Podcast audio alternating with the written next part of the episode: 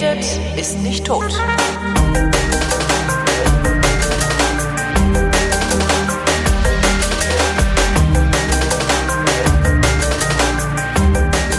Willkommen zu einer völlig neuen Ausgabe der völlig neuartigen, brutal betonistischen, retrofuturistischen, ironisch modernen, urbanen, lehrreichen Unterhaltungsmatinee mit Tradition, die fast alle Fragen, die an fragen.vrind.de geschickt werden, vrindheitsgemäß, aber garantiert nicht zeitnah beantwortet. Hier ist die erste Vrindheit des Jahres 2016 mit Alexandra Tobor Und Holger Klein.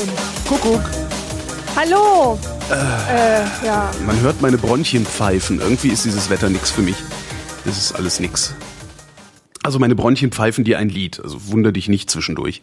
Ja, und ich muss alle zehn Sekunden lang gähnen. Auch nicht schlecht. Das ist, das ist was Persönliches, ne? Ja. Und falls du es im Hintergrund zischeln und gluckern hörst, äh, die Heizung ist kaputt. Ah, Also nur für den Fall. Also ich habe so automatische Heizungsentlüfter, was total praktisch ist. Das sind so kleine Metalltöpfchen, die hängen da, wo du normalerweise mit dem Schlüssel so die Heizung entlüftest und machen das automatisch. Und die sind die ganze Nacht durchgelaufen. Ich vermute mal, dass die Anlage massiv Wasser verliert.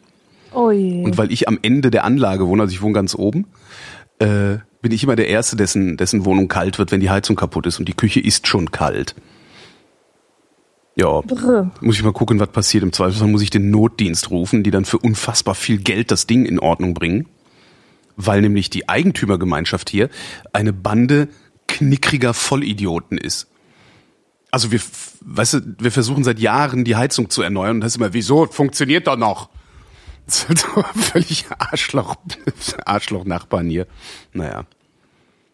Alle Ja, kriegen du startest ja ganz schön. ja, ja, ich bin richtig gut gelaunt Jahr. heute, ja, ja. Auch Das dann haben zieht sie, mich dann total hier, runter. Ich meine, hier sind so viele Kinder bei uns, ne? Also hier wohnen in, in jedem Aufgang wohnen mittlerweile Kinder. Habe ich vor zwei Jahren auf der Eigentümergemeinschaft vorgeschlagen, hier, wie wär's denn, wenn wir, wir haben noch Platz hinten genug im Garten. Wie wär's denn, wenn wir mal einen geilen Spielplatz bauen? Ja, nee, brauchen wir, da kommen ja auch Kinder aus der, von nebenan, das wollen wir nicht. So, äh, ja und? Dann kommen halt Kinder von nebenan. Wo ist jetzt Darum das Problem? geht's ja, ne? Wo, wo ist, genau, wo ist jetzt das Problem, ihr Arschgeigen? Das ist echt alles so furchtbar. Ich können wir hier vielleicht ein paar mehr Fahrradständer hinbauen, weil so viele Leute neuerdings Fahrrad fahren. Ich stell mein Fahrrad auch in den Keller. So, ist dann Diskussion zu Ende. Und die Hälfte der Leute versteht's noch nicht mal. Also die Hälfte der Leute ist halt so, so das ist echt krass. Ähm, das ist so, äh, so die, die Hälfte, ich habe wirklich, ja, nicht die Hälfte, sagen wir so ein Drittel der Leute, die hier mit mir wohnen, sind so schlecht der deutschen Sprache mächtig, dass die so grundlegende Dinge einfach nicht verstehen, wie zum Beispiel, dass auf solchen Versammlungen nur besprochen wird, was auf, dem Ta was auf der Tagesordnung steht. Und wenn man will, dass sein Thema besprochen wird, dann muss man es auf die Tagesordnung setzen lassen. Das raffen die nicht. Das kann man sich überhaupt nicht. Ich, ich sitze dann halt immer total fassungslos und denke mir, sag mal, was, was genau an, äh, wenn Sie wollen, dass was besprochen wird, dann schicken Sie uns eine Mail, damit wir es auf die Tagesordnung setzen. F- Habt ihr denn nicht verstanden? Ja, wahrscheinlich kennen die das nicht. Das Ja, die, die, hör mal, die, die haben diese Wohnungen gekauft. Ja, die, die haben beim Notar gesessen und einen zigseitigen Vertrag unterschrieben, den die offensichtlich noch nicht mal verstanden haben. Äh, äh, ah, ich will, aber dabei wollte ich mich doch gar nicht aufregen. Aber eigentlich habe ich gute Laune, bis auf dieses Wetter. Ja, das Wetter ist ekelhaft. Krass. Und ich hatte, weißt du, ich hatte den besten Dezember meines Lebens bislang. Normalerweise ist der Dezember echt kritisch. So November, Dezember, da wird es so neblig, dass ich echt äh, mit der Laune richtig äh, runtergehe. Mhm. Und ähm, diesmal Sonnenschein, saftig grüne Wiesen. Ja. Es war, es war wie ein innerer Frühling, ganz krass. Ja. Ja, und jetzt schlägt doch dieses ekelhafte ähm, äh, Schlammwetter zu. Mein Hightech Jaja Yippie Ruden Duden Außenthermometer-Sensor hat gesagt, äh, gefühlte Temperatur minus 17. ja. Hallo? Äh, es sind nicht mal Vögel am Himmel. Das ist Ja. echt, echt bizarr. Ich habe noch keinen Vogel gesehen. Normaler, oh doch, jetzt, wo ich drüber rede, fliegt da hinten so eine komische Krähe lang. Ja, Vorführeffekt. genau, vor für Vogel. Gleich mal aufschreiben für einen ähm, Sendungstitel. Vor für Vogel. Das gefällt. Nee, der Dezember war toll. Also der war wirklich toll. Ich habe auch gedacht so, hm, vielleicht bleibt's ja jetzt so alle Jahre und bis irgendwann.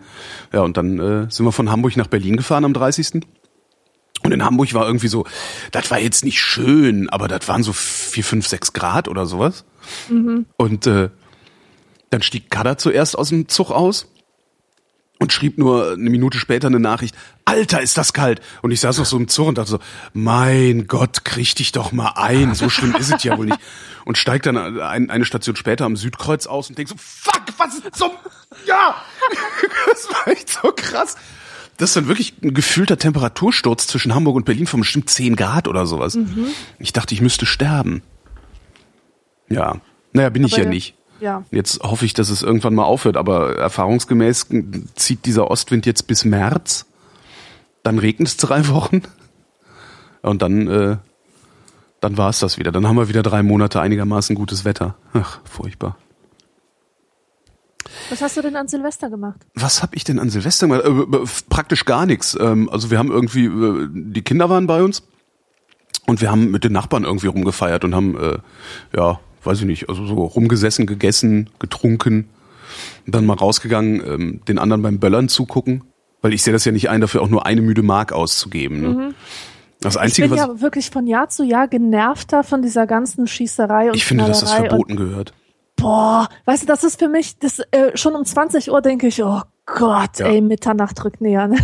Ja, und dann kommt Mitternacht, ich hätte schon längst im Bett sein müssen und äh, bei uns gab's voll den Nebel und Mhm. Feuerwerk im Nebel ist das widerlichste, was es gibt. Das war wie Krieg. Das war wirklich ganz, ganz schlimm. Das hier aber auch. Also ich habe ich habe lange überlegt, ich glaube, ich habe noch, seit ich in Berlin lebe, und das ist jetzt äh, zwei Jahrzehnte, ähm, noch kein Silvester in der Innenstadt Berlins verbracht, also so im, im innerhalb dieses S-Bahn-Ringes, der sich so um die Stadt zieht. Ähm, die ersten Jahre war ich halt immer noch in Köln bei meinen alten Freunden. Ähm, und äh, danach habe ich gearbeitet. Also ich habe, ich weiß gar nicht, zwölf oder dreizehn oder sowas Jahre, wenn nicht noch mehr, Silvester immer äh, Sendung gemacht. Ich habe immer gesagt, nö, mach ich die Silvestersendung. Ich habe auf diese Böllerei finde ich eh scheiße, habe ich keinen Bock drauf, dann kann ich auch arbeiten gehen. So. Und äh, habe halt immer von 20 Uhr bis 1 Uhr im Studio in Potsdam verbracht. Und das ist halt so, so draußen in so einem Industriegebiet, also so, wo du auch super viel Inspiration für lustige Radiosendungen findest. Ist halt in so einem Industriegebiet, das ist halt tote Hose da draußen. Und ähm, bin dann immer nach der Sendung immer noch mal irgendwie was, was angestoßen so, und war dann meistens so um zwei zu Hause und bin mit dem Auto gefahren. Das heißt, ich kam dann immer nach Hause, als hier immer noch ein bisschen Remi-Demi war. Und hab dann immer gedacht, naja, ist ja immer noch ziemlich Remi-Demi, aber okay. Und habe dieses Jahr zum ersten Mal Silvester in der Stadt verbracht und dachte, dass, dass ich dachte, ich bin im Krieg. Ja. Ich habe noch nie in meinem Leben eine solche Geräuschkulisse erlebt. Wirklich nicht. Wahnsinn, oder? Das war der, das war so, äh, sowas habe ich noch nicht erlebt.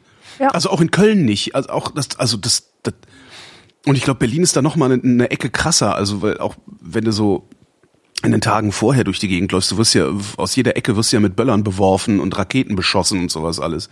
Krass. Ah, das war Ja. wirklich krass. Und, und, und wie früh das auch angefangen hat. Also so ab zehn. Ja, ungefähr genau. War, war da da was schießen los. sie schon das Feuerwerk Ich kann es verstehen, wenn du kleine Kinder hast, dass du sagst, so komm, ey, jetzt dann böllern wir jetzt ein bisschen, ja, dann gehst du nachher 21 und dann schlafen, gehst du in ne? Bett. Ja. So. Aber die haben so viele kleine Kinder gibt's überhaupt nicht, wie hier los war. Mhm. Das ist äh, also Hammer.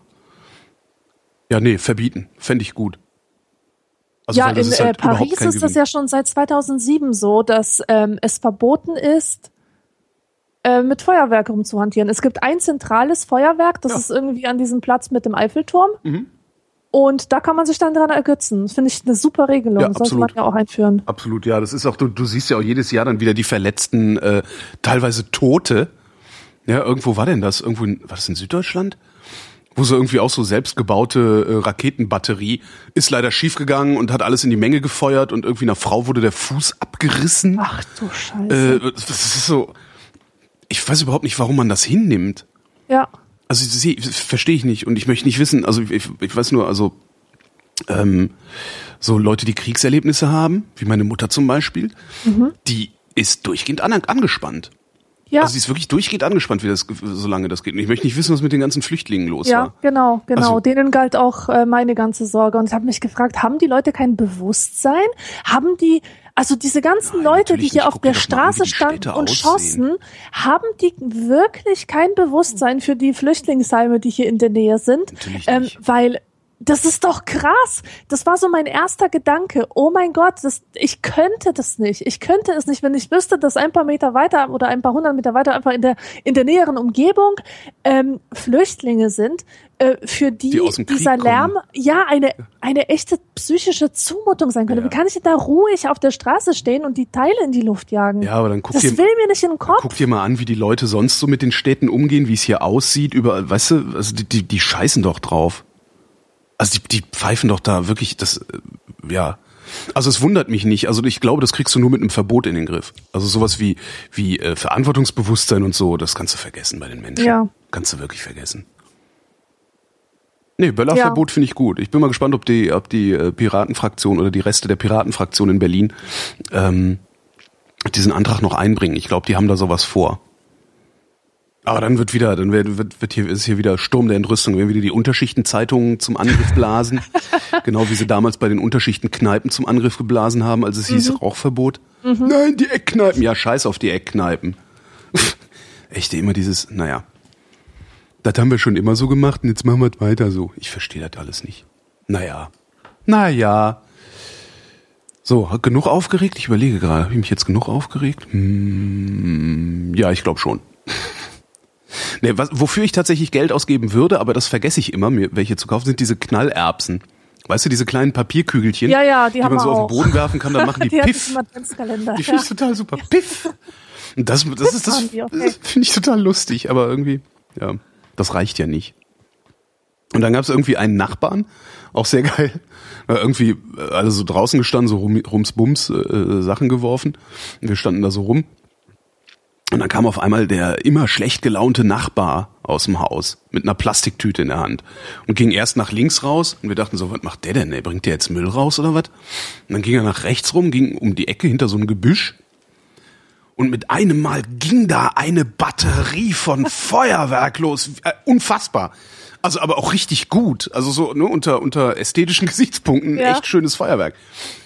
Ja, und dann irgendwann ging er mit jede Menge abgebranntem Zeug, was er selber auf Holzbretter montiert hatte, wieder rein.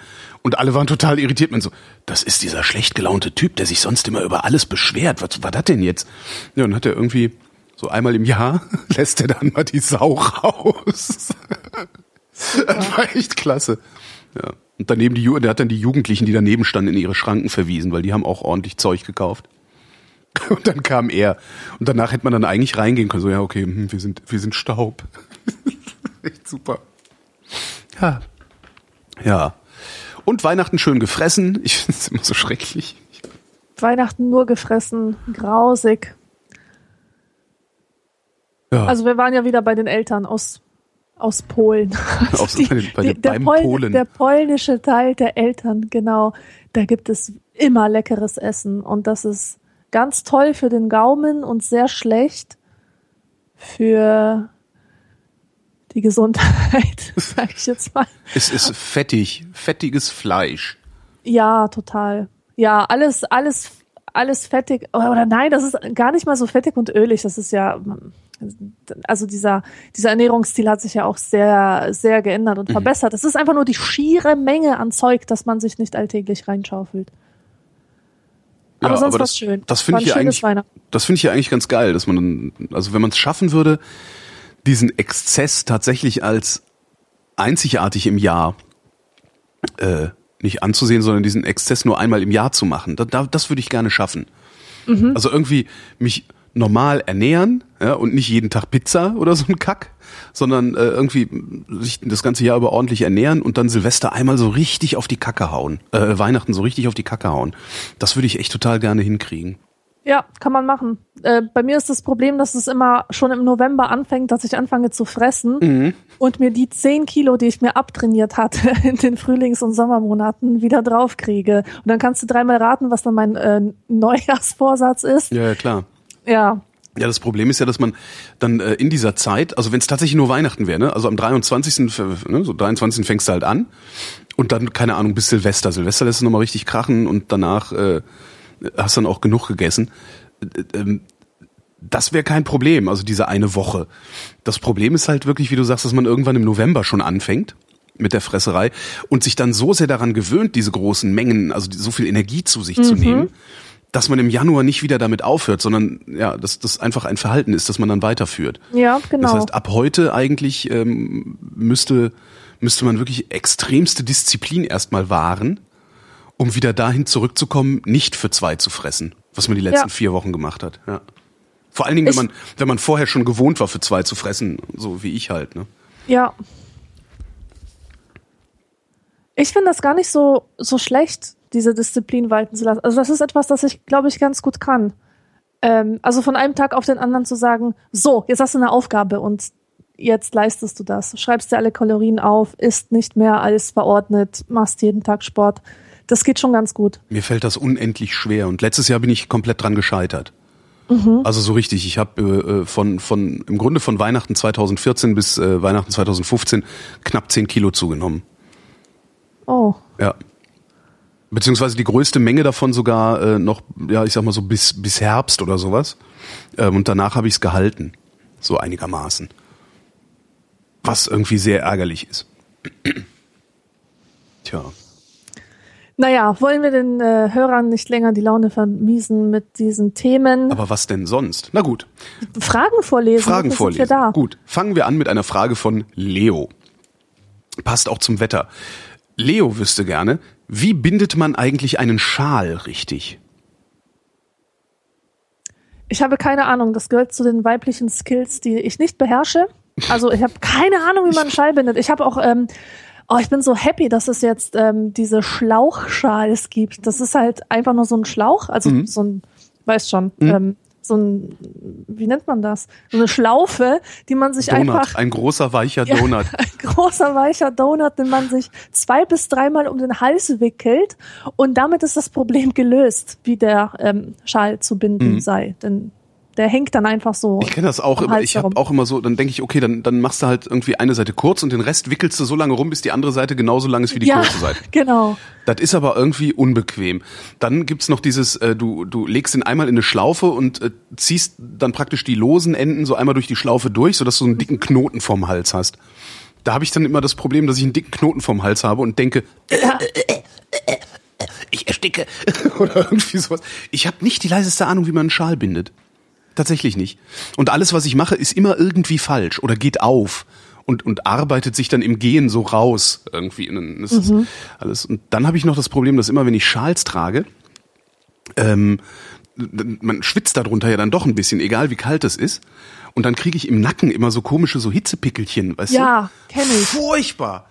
Ja, Ja. ja, die kenne ich. Das Und, ähm, das kratzt auch. Also ich kann eigentlich nur Baumwollschals tragen, Kaschmir. weil jeglicher Wollschal mich kratzt. Ja, Kaschmir wäre Kaschmir ist gut, aber ist halt, wenn nicht gerade billig bei Chibo gekriegt hast, ist es ja auch unbezahlbar, das ja Zeug. eben. Nee, aber keine Ahnung, wie man einen Schal richtig bindet. Vielleicht gibt's auch gar keinen richtig. Vielleicht gibt es verschiedene Arten, einen Schal zu binden. Kann sein. Aber ich finde auch immer, alle sehen immer total geil aus mit Schals. Und ich denke immer so, boah, wie sehe ich denn aus? So Knubbel, so die Größe auf meinen Hals. So kannst du doch nicht rausgehen. Was sollen denn die Leute denken? Ja, genau. Das ist furchtbar. Ja, immerhin wissen wir nicht, wie man das macht. Und hoffen auf den Sommer. Frage von Tobias. Angenommen, ich würde Alex hier schriftlich ein spontanes Angebot für ein Blind Date vorschlagen. Könnte sie zu 100 Prozent... Frage beantwortet. Könnte sie zu 100 Prozent ausschließen, dass, egal wie die Mail verfasst wäre, sie darauf eingehen würde? Was müsste drinstehen, damit es klappt? Oh, das ist eine interessante Frage. Was, müsste, müsste was müsste man dir schreiben, damit du dich mit jemandem auf ein Blind Date triffst? Ähm. Boah, keine Ahnung. Weiß ich jetzt echt nicht. Also ich würde das auf jeden Fall machen, wenn 1999 wäre, das Jahr, in dem ich so etwas exzessiv gemacht habe. Ähm, aber heute würde ich es nicht mehr machen. Also ich kann sogar sagen, dass der schiere Gedanke, der, der Gedanke an ein Blind Date mir so viel Scham, Fremdscham und äh, Scham, ein Mensch zu sein, in, ins Gesicht jagt, dass ich damit nichts zu tun haben will. Ich zittere. Ich erzittere beim Gedanken an Blind Dates. Wirklich. Also es ist, es gibt nichts, was drinstehen könnte, sinngemäß. Oder doch. Mhm. Ähm, es dürfte das Wort Blind Date nicht drin vorkommen. Mhm. Ja, das ist und es müsste um etwas gehen, was mit meiner Arbeit zu tun hat und was mir Vorteile verschaffen könnte. Ähm, oder einfach etwas sein, was mich interessiert oder so. Hm. Aber ist Will es dann noch ein Blind Date? jemand sagen, nee, dann ist es eben kein Blind dann Date ist es mehr. Halt ne? ein, ein, ja. ein Termin, ein Meeting oder sowas. Ja, genau. Also ich, ich bin überhaupt in einer festen Beziehung, deswegen lasse ich mich nicht auf Blind Dates ein. Das ist, steht schon mal ganz vorne, ja. Ja. Blind Date zur äh, äh, Geschlechtsverkehrsanbahnung oder was auch immer, ja. Genau. Ja, nee, dann versucht's gar nicht erst. Der Hannes wüsste gerne, warum geht an Bürorollcontainern immer nur eine Schublade auf? Ich hatte noch nie einen Rollcontainer und kann das nicht ähm, bestätigen. Und du hast noch nie äh, in einem Büro gearbeitet? Doch, ich habe schon mal in einem Büro gearbeitet, aber ich kann mich nicht an irgendwelche Schubladenprobleme erinnern. Äh? Doch! weil die Doch, weil die anderen Schubladen abgeschlossen waren. Allerdings. Ja, ja gut, das ist, ja, aber das ist, ja. Nee, aber das gibt's tatsächlich, das Phänomen. Ich kenne das. Du hast eine Schublade offen und dann gehen die anderen nicht. Mhm. Ach so, du musst die eine erst schließen, um genau. die anderen öffnen zu können. Okay. Genau. Ich vermute mal, das ist ein Gewichtsproblem. Also wenn du, wenn du volle Schubladen hast, ne, du hast volle Schubladen und du ziehst alle raus, dann ist der Rollcontainer hat dann ja seinen Schwerpunkt nicht mehr auf den Rädern, sondern dann ist der Schwerpunkt nach hinten, also nach außen verlagert und dann würde das Ding kippen. Das würde ich mal vermuten. Mhm. Das ist so. Punkt. Das ist äh, wegen der Schwerpunktverlagerung. So, fertig. Frage von Mirko. Was ist denn bitte emotionaler Vampirismus? Wie zum Henker kann man Menschen denn Gefühle absaugen? Emotionaler Vampirismus. Wie zum Henker kann man Menschengefühle absaugen? Äh, ja, das ist in der Tat ein total blöder Begriff für das Phänomen, was es meint. Ja. Denn erstens saugt der Vampir, äh, über den noch zu sprechen sein wird, jemanden nicht die Emotionen ab, sondern eher die emotionale Energie. Mhm. Ähm, also es es wird einem sozusagen die Energie abgesaugt, die es braucht, um Emotionen auszudrücken. Mhm. Und, und dann ist natürlich das Wort Vampir problematisch, weil es ähm, etwas Destruktives und Böses suggeriert, also eine böse Absicht. Und es ist meistens, es ist wirklich häufig keine böse Absicht, äh, wenn, wenn jemand ähm, dich zum Beispiel voll labert und, und, und gar nicht merkt, dass er dir die Energie absaugt ja. dadurch und, und, und so, sondern das ist einfach schlechte Erziehung oder Mangel an, ähm, an ähm, also so, so ein soziales Feingefühl eben oder manchmal ist man auch selber schuld. Das, da, darauf wollte ich eigentlich hinaus. Ähm, dieses ähm, Menschen, die sagen, ach, ich bin von emotionalen Vampiren umgeben und so weiter. Ich gehöre definitiv dazu. Haben oft das Problem, ähm, sich abzugrenzen, mhm. sich in sozialen Situationen ganz klar abzugrenzen und sich zu behaupten und zu sagen, bis hierher und nicht weiter, das ist mein Grenzbereich, ich kann das nicht alles aufnehmen, was du mir erzählst, stopp, jetzt rede ich, jetzt unterbreche ich, sondern Menschen wie ich nehmen sich total zurück, nehmen den anderen viel, viel ernster als sich selber die Bedürfnisse des anderen tausendmal wichtiger als die eigenen Bedürfnisse. Und ähm, indem man so einer Person dann zuhört und sie labern lässt, gibt man ihr eigentlich das Signal, dass sie weitermachen soll. Mhm. Ja, und dass sie ähm, dass ihr auch zugehört wird. Ja. Also liegt die Schuld für emotionalen äh, Vampirismus meines Erachtens bei beiden Parteien.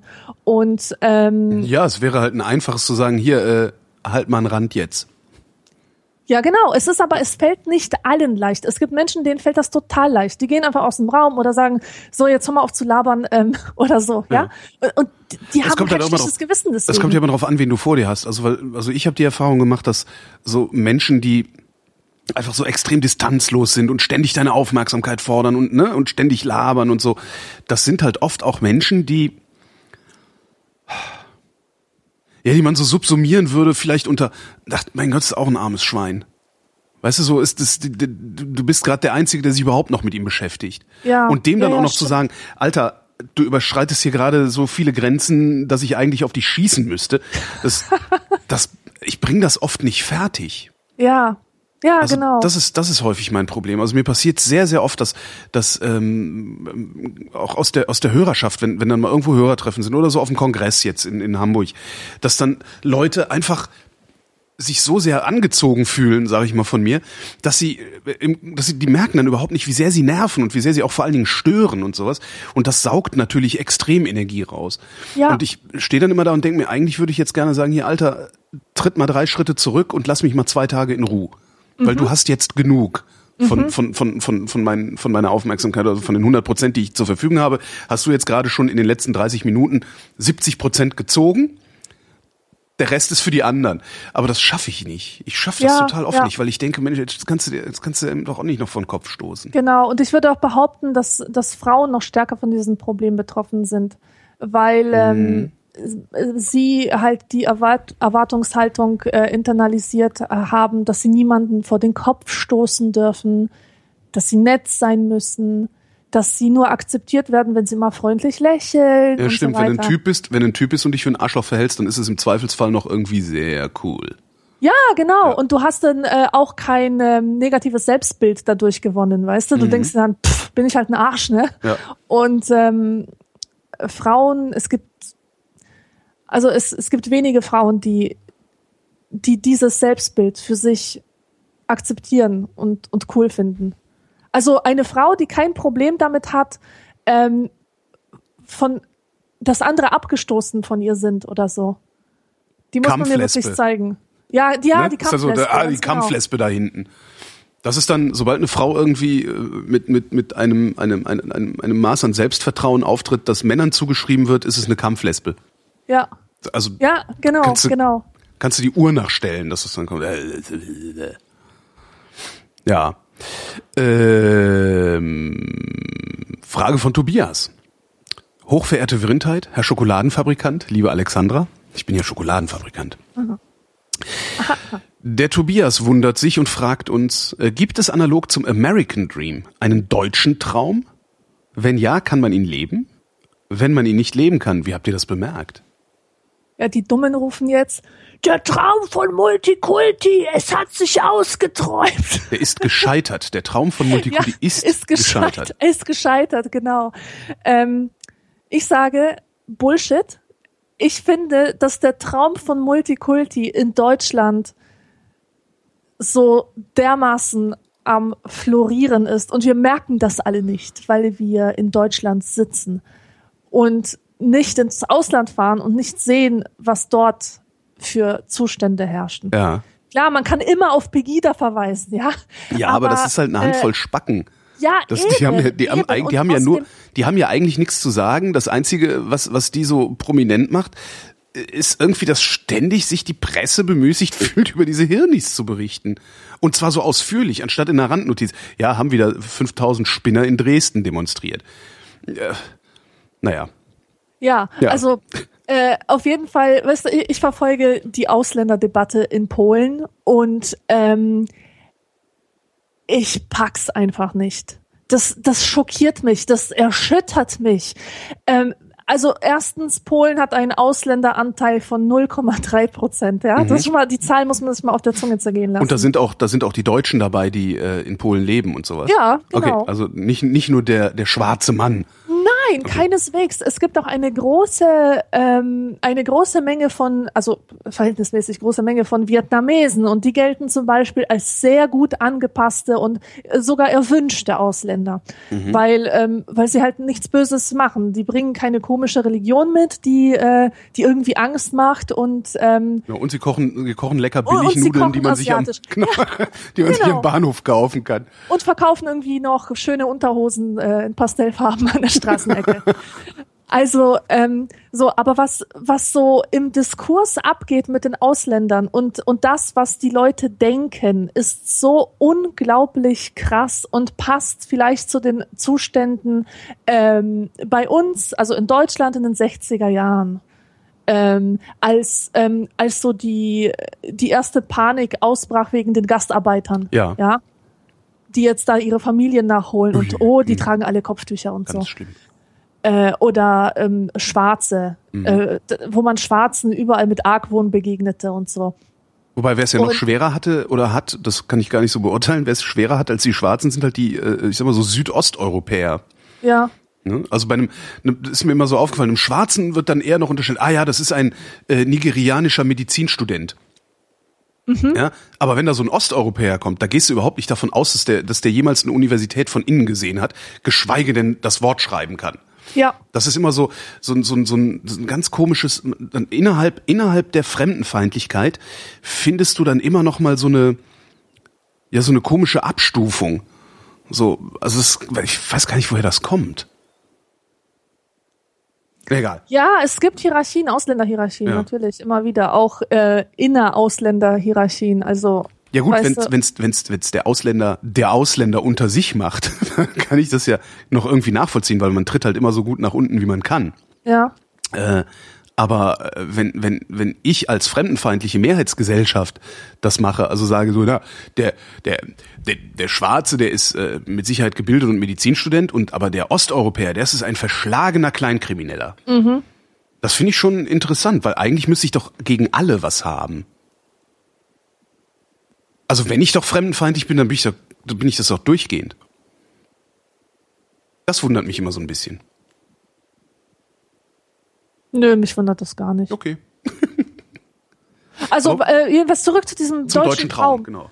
Ähm, ich finde, also die Präsenz von Ausländern in Deutschland ist etwas so Selbstverständliches, Alltägliches geworden, etwas so Unhinterfragtes. Mhm. Wenn ich auf die Straße gehe, dann wundere ich mich, dass mir eine Frau mit Kopftuch entgegenkommt. Ich wundere mich nicht. Es ist einfach so, es gehört so fest zu meiner Lebenswelt, Mhm. zu diesem unreflektierten, unhinterfragten. Und ähm, auch was ich in den Zeitungen immer lese, so der ähm, dieses Bemühen um um Inklusion, um Verständnis, um die Vermittlung zwischen den Kulturen, die ist in Deutschland so stark ausgeprägt. Und das sieht man wirklich nur, wenn man von außen drauf schaut. Aber das will ich mal hier positiv herausheben. Ja. Es ist wirklich toll, was Deutschland da in den letzten äh, Jahrzehnten geleistet hat. Was ich ja finde, was der deutsche Traum ist, dass ich, ich finde dieses Traum, also der American Dream ist ja die Idee, dass äh, jeder es vom Tellerwäscher zum Millionär schaffen kann. Daraus leiten die Dummen dann ab, dass alle es vom Tellerwäscher zum Millionär schaffen können, weil sie den Unterschied zwischen jeder und alle nicht verstehen. Ähm, sowas haben wir nicht. Ne? Also dieses Aufstiegsversprechen. Das gab's mal in den 70er Jahren. Ähm, davon zehrt die SPD heute noch. Wenn die Leute merken würden, dass äh, die äh, SPD nicht mehr so ist wie in den 70ern, dann hätte sie keine 25 Prozent mehr, sondern nur noch sieben. Aber was, glaube ich, wir haben ist, und also ich, ich tue mich schwer, das mit Traum, also American Dream, German Dream zu, zu beschreiben. Ähm, niemand, und das finde ich faszinierend und das finde ich, ähm, gibt uns auch einen deutlichen zivilisatorischen Vorsprung vor den USA. Niemand muss zurückbleiben bei uns. Niemand muss zurückbleiben. Dass trotzdem viele zurückbleiben, ist eine andere Diskussion. Aber niemand muss das. Ja. Und das finde ich schon mal absolut faszinierend. Du kannst halt, selbst wenn du zu den Ärmsten gehörst hier in diesem Land, also selbst wenn du in, was weiß ich, selbst wenn du der sogenannte Sozialhilfeadel bist, also wo wirklich ähm, das, das, die Sozialhilfe oder Hartz IV über mehrere Generationen schon tradiert wurde, selbst dann ist es dir möglich, dich da rauszuarbeiten, ähm, dafür zu sorgen, dass du ein, ein, ein ordentliches Dach über dem Kopf hast, dass du Medizin, also dass du eine medizinische Versorgung hast und all diese Sachen. Und das finde ich schon sehr faszinierend. Absolut, ja. Es ist halt schwierig, also musste ich mir auch mal erklären lassen. Also ähm, ich komme aus kleinen Verhältnissen, aber wir waren nicht arm. Ähm, ich kenne Leute, die waren, die kommen aus armen Verhältnissen wo ich, ähm, also ich sage halt immer, es ist halt prinzipiell jedem möglich, dass er, dass er einen Hochschulabschluss erwirbt. Ja? Und da sagte man mir auch schon, naja, weißt du, wir waren halt so arm, dass es wichtig war, dass wir so schnell wie möglich unser eigenes Geld verdienen, dann nochmal drei oder, oder fünf Jahre auf die Uni zu gehen. Das hätte niemand bezahlen und niemand finanzieren können. Ja. Und das wäre auch mit nebenbei Arbeiten nicht gegangen, weil das Geld so extrem knapp war. Es ging halt nicht. Das, das gibt's anscheinend auch. Ähm, Nichtsdestotrotz hat derjenige, der mir das erzählt hat, einen ganz hervorragenden Job äh, bei einem ganz hervorragenden Arbeitgeber und verdient sich dumm und dusselig. Was mhm. auch wieder ein Hinweis darauf wäre, dass es jeder schaffen kann. Nicht schaffen, sondern dass niemand zurückgelassen werden oder niemand zurückbleiben muss. Das ist, glaube ich, ein etwas, was man deutscher Traum nennen kann. So. Ja. Äh, es, niemandem muss es schlecht gehen. Ich habe noch den also, deutschen Traum von der Ordnung im Kopf. Ja. Ähm, den ich sehr schätzen gelernt habe während meiner Zeit in Polen letztens. Wirklich, dass, dass in Deutschland so eine Tradition der Ordnung herrscht, dass es so viele Regeln gibt, mhm. dass ähm, der, der öffentliche Raum kontrolliert wird. Ja von tausend Regulierungen, das ist etwas Gutes. Oh ja. Gott, ich liebe es. Das ist auch ich was Gutes. Ich liebe es und ich will es nicht missen. Das ist eine Sache, für die ich Deutschland wirklich ähm, sehr, sehr lieb habe. Ja, ich bin auch ein großer Freund der Bürokratie, auch wenn die manchmal ja. sehr seltsame Auswüchse äh, an den Tag legt. Und das ist natürlich, halt der Preis, wenn man selbst, den wir dafür zahlen. Wenn man selbst betroffen ist davon, also also wenn man selbst davon betroffen ist, dass die Mühlen der Bürokratie sehr langsam malen und gelegentlich auch äh, völlig kontraintuitiv sind, ähm, dann ist Bürokratie natürlich Kacke für den Moment. Aber insgesamt ist das eine total tolle Sache, weil ich immer weiß, was rauskommt, wenn ich vorne was reinwerfe. Genau. Das finde ich toll. Also diese einfach so eine, ja, wie du sagst, Ordnung, also eine strukturelle Verlässlichkeit. Ne? Mhm, genau. Das finde ich wirklich sehr angenehm. Macht es natürlich auch umso schwerer, Dinge zu ändern, die dringend geändert werden müssten. Ja, und so Innovation und sowas ist schwierig, weil ja. die, weil die Strukturen so festgefahren sind, weil man die erstmal aufbrechen müsste und die sind dann, dann nicht so flexibel, dass man es tun könnte und deswegen sind wir ja auch so ein Entwicklungsland, was Internet angeht und so weiter und so fort. Ähm, ja. Ja, es hat, es hat schon seinen Preis, das stimmt schon. Aber bisher bin ich wirklich immer bereit gewesen, diesen Preis zu zahlen. Ja. Ja. Der Adi fragt, was ist ein Pfeifenzeisig? Zum Hintergrund, ich kenne das Wort als eine scherzhafte Beleidigung. Haha, du Pfeifenzeisig. Du Huflattich. Du Huflattich. Ich weiß, ein Zeisig ist ein Vogel. Ob es ein Pfeifenzeisig gibt, weiß ich nicht. Ja, Zeisig ist ein Vogel, stimmt. Ja, Pfeifenzeisig, weiß ich nicht, Grasdackel. Wahrscheinlich ist das sowas wie ein Grasdackel. Gibt's ja auch als Beleidigung. Ja, und gibt's denn wirklich? Ist das ein. Ein Grasdackel äh, gibt's nicht, nee. Okay. Das ist halt, sagt der Schwabe halt, wenn er irgendjemanden, das ist halt so ein kleiner Kleffer, ne? Mhm. Schnauze, du Grasdackel. Pfeifenzeisig. Pff. Zeisig ist ein Vogel. So. Adi fragt, war schon wieder. Ähm, in einer alten Vrindfolge geht es kurz um Liebe und Sehnsucht. Dabei spricht Holgi von korrelierende, korrelierender psychischer Fehldisposition in Bezug auf Holgis eingebildete größte Liebe. Google konnte nicht so recht helfen. Was ist eine psychische Fehldisposition? Eine psychische Fehldisposition äh, ist. Ähm, eine Disposition ist so, wie man ist. So, ja, das sind einfach so, wie man Anlagen. Ist. Man genau. hat eine Anlage zu. Ja? Genau, eine das ist eine Disposition und diese Anlage, die kommt daher, äh, was in der Vergangenheit passiert ist.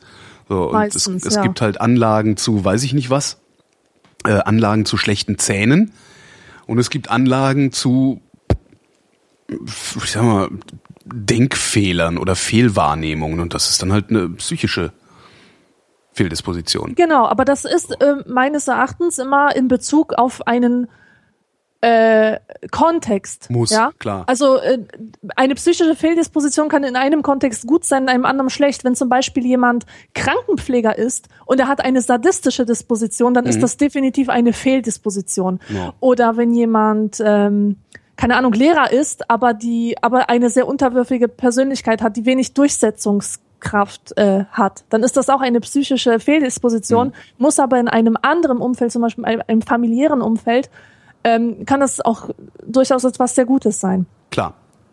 Also kannst ja, du kannst ja die Seele nur äh, im Kontext betrachten. Ohne Kontext gibt's die nicht. Ja, ja, aber es gibt halt eben nicht sowas wie psychische Fehldisposition. Du hast irgendeine Disposition und die ist einfach nur für sich schlecht, ne? Ähm, nee, die ist immer abhängig, also der, mindestens ist der Kontext der Leidensdruck, den du dadurch empfindest. Was ich auch total schön finde und sehr interessant ist, wie ähm, manche psychischen Pathologien ähm, sich mit den Jahren zu Erfordernissen der Gesellschaft entwickeln, wie zum Beispiel der Narzissmus. Ja. Vor 20, 30 Jahren war das noch eine Persönlichkeitsstörung ja. und heute ist es heute eine Voraussetzung. total super alles, genau. Ja. Frage von Moritz. Ja, überspringen wir, tut hier nichts zur Sache. Frage von Lukas.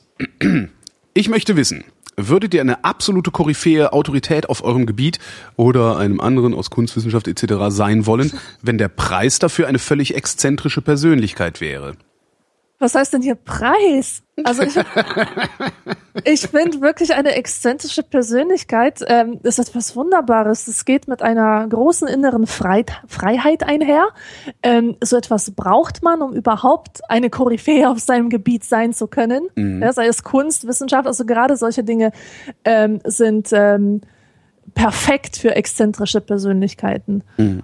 Und ja, also für mich ist Exzentrik nichts Schlimmes. Ich Nö. bin selber sehr exzentrisch. Also ich das auch nicht schlimm. Nicht nach außen. Ich würde jetzt nicht mit so einem riesen Hut irgendwie in einer Talkshow sitzen oder so. Äh, da bezweifle ich aber auch, dass das wirklich Exzentrik ist. Ähm, ich glaube, das ist einfach nur, weiß ich nicht, Masche, nee. Aufmerksamkeitserzeugung. Ja, aber ja, aber äh, es kommt drauf an. Es gibt ja solche solche Personen wie äh, Salvador Dali oder ähm, Lady Gaga oder so. Mhm. Ja, äh, bei denen oder oder hier Nina Hagen ja. Paradebeispiel.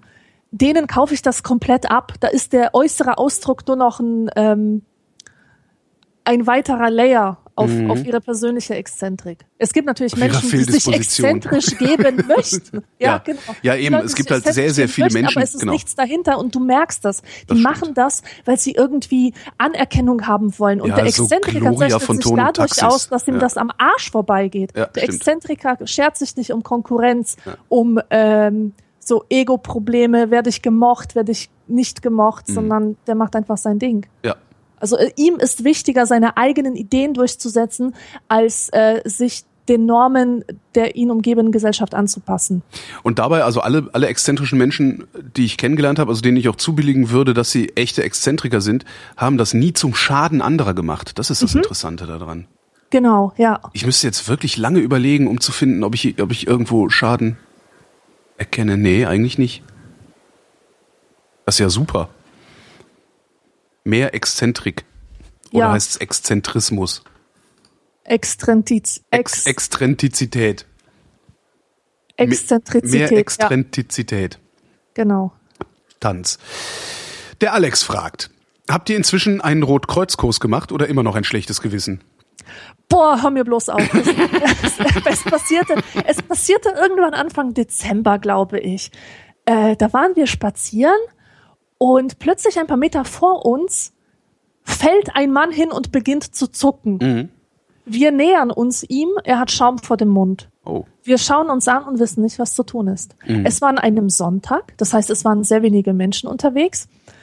Und ich habe nur gedacht, scheiße, Mann, scheiße, ich weiß überhaupt nicht, wie ich reagieren soll. Ähm, ich, ich war wie erstarrt, wir waren beide wie erstarrt, erstmal wie gelähmt, ja. Mhm. Und ähm, ich habe dann Hilfe von der anderen Straßenseite geholt, einfach jemanden angesprochen. Das war so, so eine junge Frau, die zufällig im Fernsehen gesehen hatte, äh, was man in so einem Fall machen so könnte. Epileptiker, oder? Ja, wahrscheinlich, ja, genau. Äh, also wir konnten das, das sah halt schon aus wie ein epileptischer Anfall, aber man ist ja kein Fachmann. Man hat sowas ja auch nur einmal im Fernsehen gesehen oder so. Ja, äh, Jedenfalls haben wir dann den Notarzt gerufen und so weiter. Aber das war so eine Situation, nach der ich gedacht habe, oh Scheiße, ich möchte dieses Gefühl, hilflos zu sein, nicht nochmal haben. Ähm, und ich muss so einen Kurs machen. Mhm. Aber dabei ist es dann auch geblieben. geblieben. Also ähm, ja. Ich habe auch noch keinen gemacht, weil ich Jahr. nachlässig bin, weil ich keinen Handlungsdruck verspüre. Ja. Ich glaube, das ja. ist immer das Problem. Ähm, es gibt so viel vernünftige Dinge, die man machen könnte, sollte. Aber ohne, ohne einen ausreichenden Handlungsdruck, der von irgendwoher kommt, von außen oder von innen, wobei bei so einem Ersthilfekurs ist es ja meistens von außen, äh, macht man es nicht. Und dazu zählt sicherlich dieser Kurs. Mir ist übrigens auch neulich einer zusammengebrochen auf der anderen Straßenseite. Aha. Da sind wir dann auch hin. Also waren irgendwie auch, keine Ahnung, ich bin da rübergeflitzt, dann kam auch noch ein anderer Mann. Und äh, das war halt einer, der war irgendwie, weiß ich nicht, was der hatte. Irgendwie sah aus, als hätte er vor vielen, vielen Jahren mal einen Schlaganfall gehabt. Und schleppt sich jetzt so mit Krücken durch die Gegend. Den haben wir dann nach Hause getragen, weil er nach Hause wollte. Und äh, der wollte keine, auf keinen Fall, auf keinen Fall Notarzt. Ja, ja, die ja. Können, die können einem alle nicht helfen, wie viel Zeit ich schon in Krankenhäusern verbracht habe. Ich dachte so, Alter, doch, die haben dir geholfen, sonst wärst du jetzt tot. Vielleicht ist Ja. es. Und ähm, dann haben wir den zu Hause abgeliefert. Dann habe ich nochmal die Bullen angerufen. Hab gesagt, hier passen Sie mal auf. Ich hab, wir haben gerade äh, hier einen hilflosen Mann ähm, in seine Wohnung verbracht. Der, äh, also der macht nicht den Eindruck, als würde er, als als könnte er sich irgendwie auch nur in seiner Wohnung aufrechthalten. Ähm, kann man da irgendwas machen? Und die Polizistin sagte, kann man nicht. Das ist das Problem. Solange der bei Bewusstsein ist, also solange der bei Bewusstsein ist und einen normalen Eindruck macht, also geistig normalen Eindruck macht und sagt, er will keinen Arzt, kriegt er auch keinen Arzt. Und die sagte auch, das ist ziemlich, das, die sagte wirklich, das ist ziemlich schlimm. Wir, wir haben das täglich und man kann die Leute aber nicht zwingen, weil das nämlich ein so tiefgehender Grundrechtseingriff wäre, dass wir das nicht einfach so machen können, auch wenn es uns sinnvoll erscheint. ja, klar. Mhm. Ja, habe ich auch gesagt. Und was jetzt? Sagt sie, ja, können sie gar nichts machen. Die haben den zu Hause abgeliefert, sie können jetzt hoffen, dass es dem gut geht. Okay. Krass, ne? Ja. Alles klar, es ist dann so, so, eine, so, so eine schwierige Balance zwischen ähm, äh, ja, helfen und entmündigen. Ne? Ja. Marcel fragt, ob ich inzwischen einen Laserdisc-Player habe, weil ich mich äh, vor, vor vielen Jahren mal für einen Laserdisc-Player begeistert habe. Äh, nee, habe ich, hab ich nicht. Ich habe eine Laserdisc geschenkt gekriegt, aber ich habe noch kein so ein Gerät, um die Dinger abzuspielen. Ähm, ich weiß aber auch gar nicht, ob man das, äh, ob, ob ich ein Gerät hätte, wo- wohin ich das Bild senden könnte. Ich vermute mal, dass da ja gar kein, also so ein Laserdisc-Player, da werden ja Kabel hinten dran sein, die an moderne Fernseher gar nicht mehr dran passen, oder? Du weißt gar nicht, worum es geht. Laserdisc. What the fuck? Kennst du nicht? Nee. Große CDs, echt große CDs, so in Schallplattengröße, Nee, kenne ich wirklich auf denen nicht. Filme sind. Ganz im Ernst. Keine Ahnung. Also praktisch Riesen-DVDs. Das war mal, das war mal Hot Shit. Das war mal Hot Shit früher. Also das, äh, äh, ja. Oh, warte mal, warte mal. War das so 1996, 97? Diese Zeit? Glaube ich nicht. Das müsste eigentlich sogar noch früher gewesen Noch sein. früher, okay. Aber riesengroße Scheiben waren das und da waren dann Filme drauf. Eigentlich cool. Also sieht halt, sieht halt besser aus im Regal so. Ne? Wie Schallplatten Ja. sehen ja auch besser aus als CDs. Ja. Naja, alles sieht besser aus als CDs im Regal. Hm. Martin fragt, ähm, du hattest in einer NSFW-Folge, also er fragt mich mal, erwähnt, dass du den Einbeinigen geschenkt bekommen hast. Nun frage ich, wer oder was ist der Einbeinige? Ganz einfach, der Einbeinige, der ist nichts. Der Einbeinige war ähm, derjenige, der immer dann, wenn ich eine Radiosendung moderiert habe, am Telefon saß und Anrufe entgegengenommen hat. Und da ich jetzt nicht mehr beim Radio moderiere, äh, nimmt da auch keiner mehr Anrufe entgegen, wenn ich eine Sendung moderiere. Ja. Keine Ahnung, was der Einbeinige jetzt macht. Im, Kreis laufen oder so, was man halt macht als Einbeiniger. Ne? Ja, die Frage kam aber auch schon total oft. Thomas. Also allein zu Ja. meiner Zeit schon zweimal. zu, zu meiner Zeit. zu meiner Zeit waren die Fragen noch anders. Thomas fragt, wenn das Auto ein asoziales Verkehrsmittel ist, welche Verkehrsmittel sind denn dann die sozialsten oder anders gefragt, welche fördern die Sozialkompetenz am meisten? Da denke ich an diese, diese Karussells, wo sich so Tassen drehen, weißt du? Wo du ständig mit neuen Menschen in Kontakt kommst. Aber es ist ja kein Fortbewegungsmittel. Ähm, Kommt drauf äh, an, wo du hin willst. nein, nein, ich will im Kreis. Hey, hier waren wir schon mal. Super. Hier waren wir schon wieder schon mal. Ähm, boah, Vierersitze in Zügen, gibt es etwas Schlimmeres? Das ist doch der absolute Horror. Ja, das ist der absolute Horror, aber es ist nicht asozial. Nein, das es ist ist das schon ein, Gegenteil es ist halt, genau. Asozial. Es, es ist halt schon ein soziales. Sozialität fördern, Genau, ja. und das tut's ja irgendwie auch. Das Problem ist, dass man meistens selbst asozial ist, wenn man sich da hinsetzt, Oh. im Sinne von, verpisst euch, ich will mit euch nichts zu tun haben. Ja, ja, und dann sitzen da so vier angespannte Menschen, die in so einem Kokon aus Abwehrhaltung gefangen sind, starren sich finster an. Ja. Also ich weiß Also wenn nicht. ich mir das so angucke, ich bewege mich ja nun mit allen Verkehrsmitteln, äh, inklusive Füße, ähm, da wo am meisten, wie nennt man denn das, am meisten Rücksicht auf die anderen genommen wird und wo am wenigsten, zumindest in meiner Wahrnehmung, sich am wenigsten äh, äh, bis auf die Zähne bekämpft wird, ist halt Fußgänger und Fahrradfahrer. Also wenn Fahrradfahrer sich irgendwie in die Quere kommen, also so erlebe ich das jedenfalls, wenn Fahrradfahrer sich irgendwie in die Quere kommen, dann geht es meistens mit einem, oh, Entschuldigung, und alles, nichts passiert, schönen Tag noch, äh, über die Bühne. Wenn Autofahrer sich in die Quere kommen, ist halt immer direkt, du Arschloch, ich hau dir auf die Fresse! Oder irgendwie sowas. Das ist halt, äh, äh, ja. Also ich finde, ich finde beim Fahrrad, äh, zumindest von allen schnelleren Verkehrsmitteln, äh, das sozialste. Und Motorradfahrer untereinander sind auch gut. Mhm. Also wahrscheinlich, wahrscheinlich alle Verkehrsmittel, bei denen man nicht vom Verkehrsgeschehen durch irgendeine Kapsel entfremdet wird. Vielleicht ist das äh, die Ja. Antwort. Jetzt fliegen Ja, ja. hier Möwen rum. Auch schön. Möwen. Hm? Ich, wahrscheinlich von der nahen Müllkippe. Weil ich Vorführvögel. Krähe. Bitte was? Die Vorführvögel. Vorführvögel? Das war Ach so, das waren, ach so, ich dachte, ich dachte, du würdest jetzt Möwen explizit als Vorführvogel. Nein. Nein, nein, nein. Ja. Ja, das sozialste Verkehrsmittel.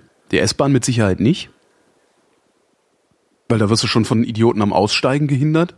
Stimmt es eigentlich, dass äh, die erste Klasse der S-Bahn von Fußballfans als Urinal benutzt wird und sonst gar nicht? Keine Ahnung, wir haben keine erste Klasse hier in der S-Bahn.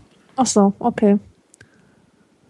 Also weiß ich nicht, aber würde mich nicht wundern, weil äh, eine S-Bahn eine erste Klasse ist irgendwie seltsam. Also Ja, Wobei, weiß ich gar nicht, ob ne, ist eigentlich gar nicht so seltsam. Es gibt, mit- es gibt auch S-Bahn-Verbindungen, Also, da bist ich- du eine Stunde äh, unterwegs und da willst du vielleicht wirklich in der ersten Klasse sitzen, weil da einfach was mehr Platz und Ruhe ich habe ist. das so in Erinnerung. Ich meine, also S-Bahn kenne ich halt nur aus Köln, weil ich da länger mal gewohnt habe. Und Mhm. ich meine, dass da immer am Ende eine erste Klasse war. Aber die wurde wirklich von niemandem benutzt. Der weil- kostet halt das Doppelte und macht keinen großen Unterschied für kürzere Ja. Strecken, ja. Nee, erste Klassen haben wir hier nicht in der S-Bahn. Also wir haben noch nicht mal eine zweite Klasse in der S-Bahn. Die ganze S-Bahn ist eine dritte Klasse. René fragt, ist euch schon mal in diesem etwas seltsamen Stadium zwischen ganz müde und richtigem Schlaf eine wirklich gute Idee gekommen, die ein Problem löst oder eine Lebensfrage beantwortet? Falls ja, wie merkt ihr euch den Gedanken bis morgens? Äh, ja, also ich kann nicht behaupten, dass es in dieser Phase zwischen Einschlafen und noch Wachsein passiert ist, aber Träume sind für mich ganz konkrete Problemlöser. Tatsächlich.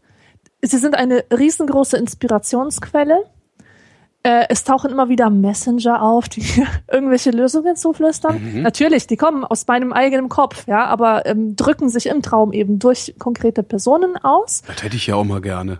Und sie bringen mich auf Ideen. Zum Beispiel, Krass. ähm, als Game of Thrones äh, äh, neu rauskam, war das einfach voll nicht meine Serie, weil wie aus äh, aus demselben Grund wie du, also Männer mit Fellen bedeckt, so interessiert mich halt nicht, ja. Und ähm, dann habe ich aber immer wieder Szenen aus Game of Thrones geträumt, also so, obwohl ich die Serie nicht geguckt habe, immer wieder und immer wieder. Und das hat mich so äh, hineingezogen in den Strudel dieser Serie, dass ich dann doch reinschauen musste. Und dann konnte ich auch nicht mehr aufhören, ja. Dann war ich hooked. Und ähm, auch ähm, solche Situationen, also im, im Traum habe ich oft Erlebnisse gemacht, die für mich wichtig gewesen wären im Wachleben, die ich im Wachleben aber nicht machen konnte. Zum Beispiel Erlebnisse, wo ich meine Angst überwinde und etwas tue. Und nach dem Aufwachen ist es wirklich so, als hätte ich diese Erfahrung gemacht, als hätte ich mich überwunden. Und in meiner Psyche hat sich dann tatsächlich etwas verändert, als wenn es ein wirkliches Erlebnis gewesen wäre.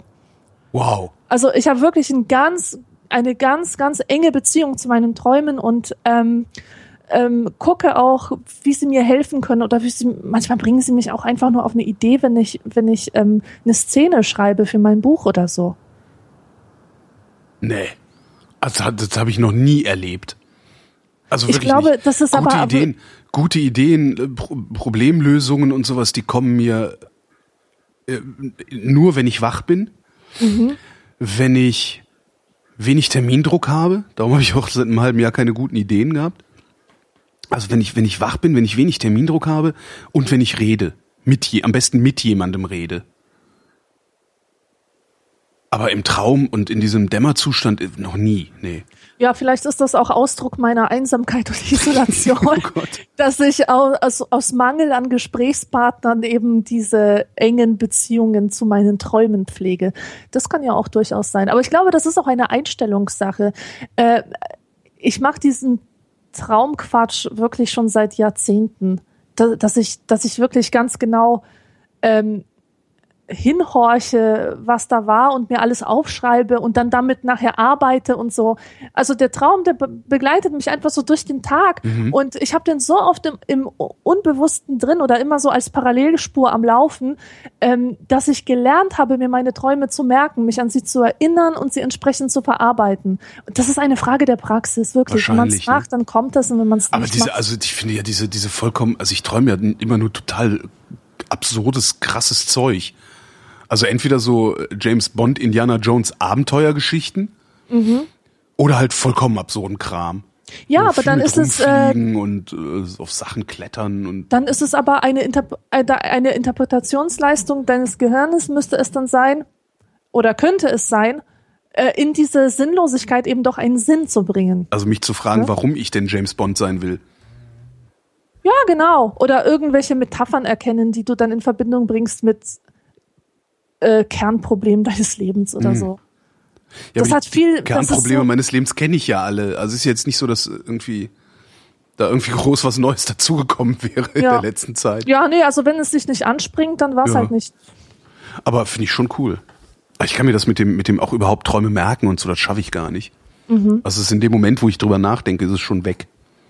Ja. Ja, schade, schade. Ja, also ich kann alle ja. nur ermuntern, ähm, mit ihrem Traumleben eine Verbindung einzugehen. Das ist wirklich sehr bereichernd.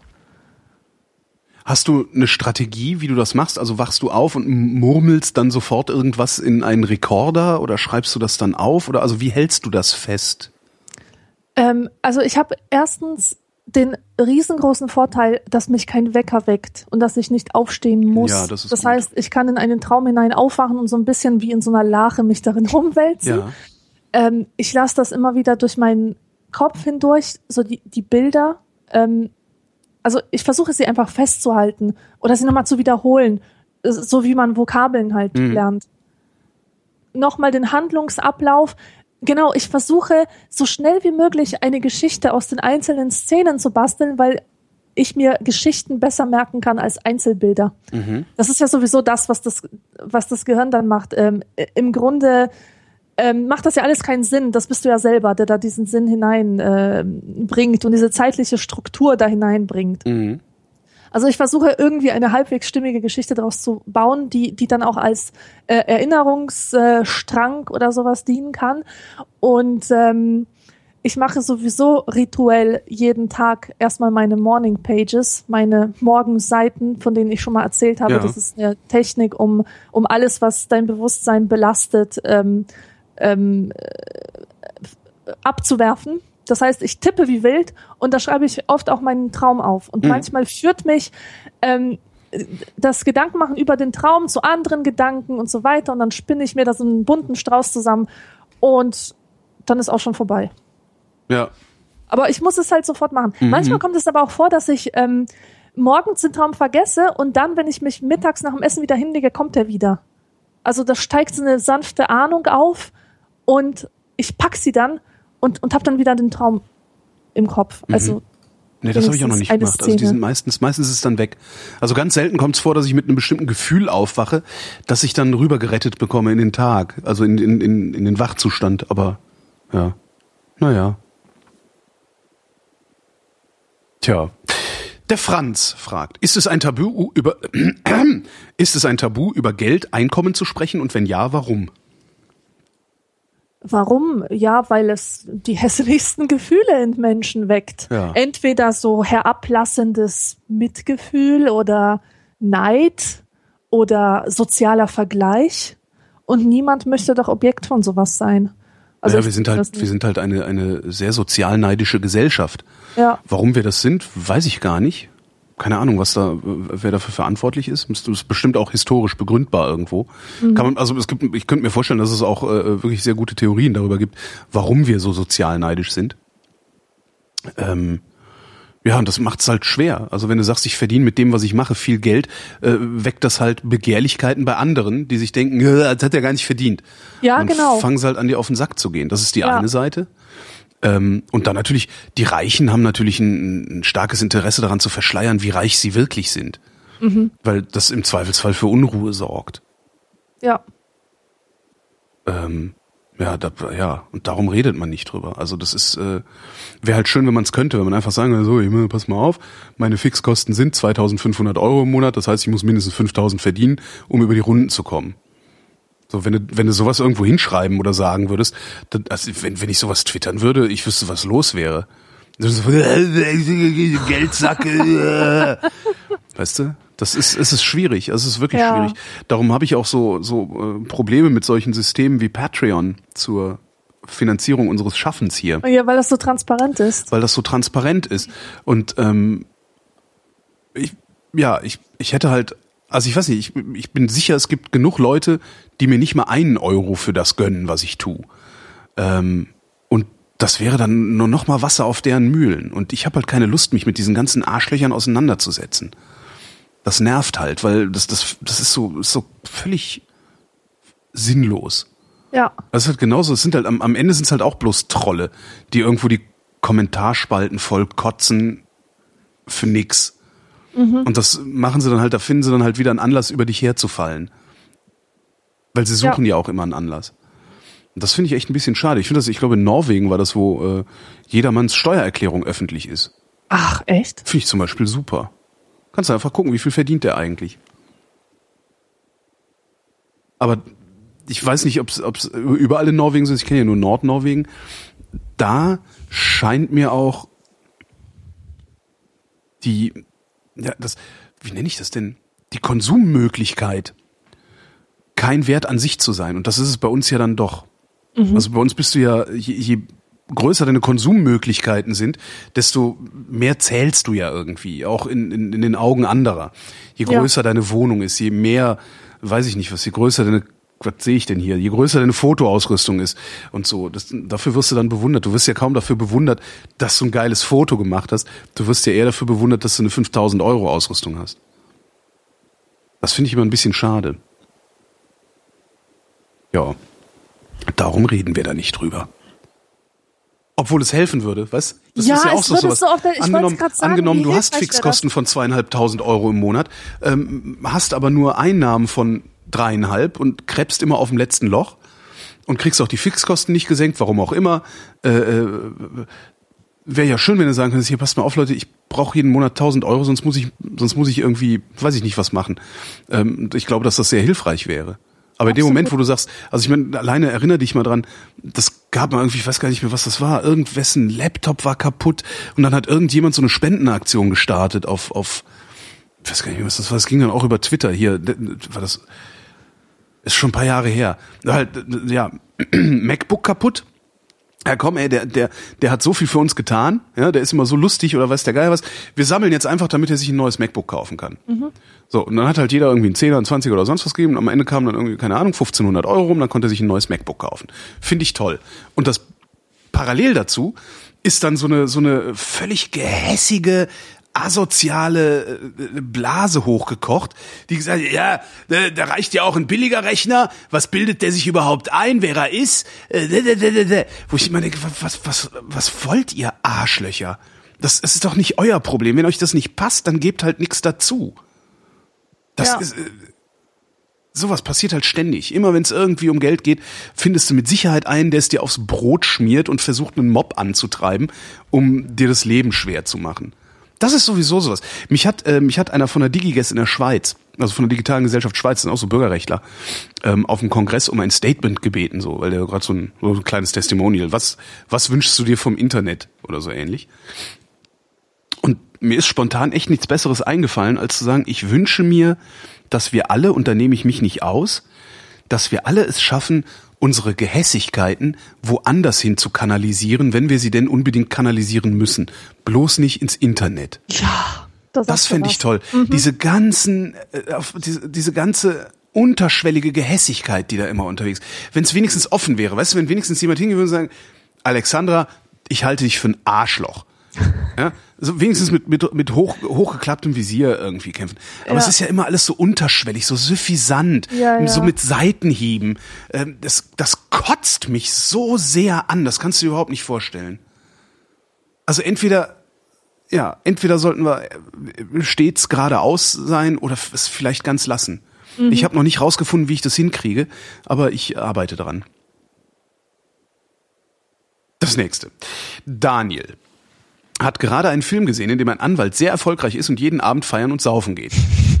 Jetzt stellt sich für mich die Frage, geht das wirklich oder ist das nur eine Hollywood-Illusion? Also wenn ich jeden Abend etwas trinken gehe und spät nach Hause komme, bin ich auf lange Sicht nicht wirklich leistungsfähig.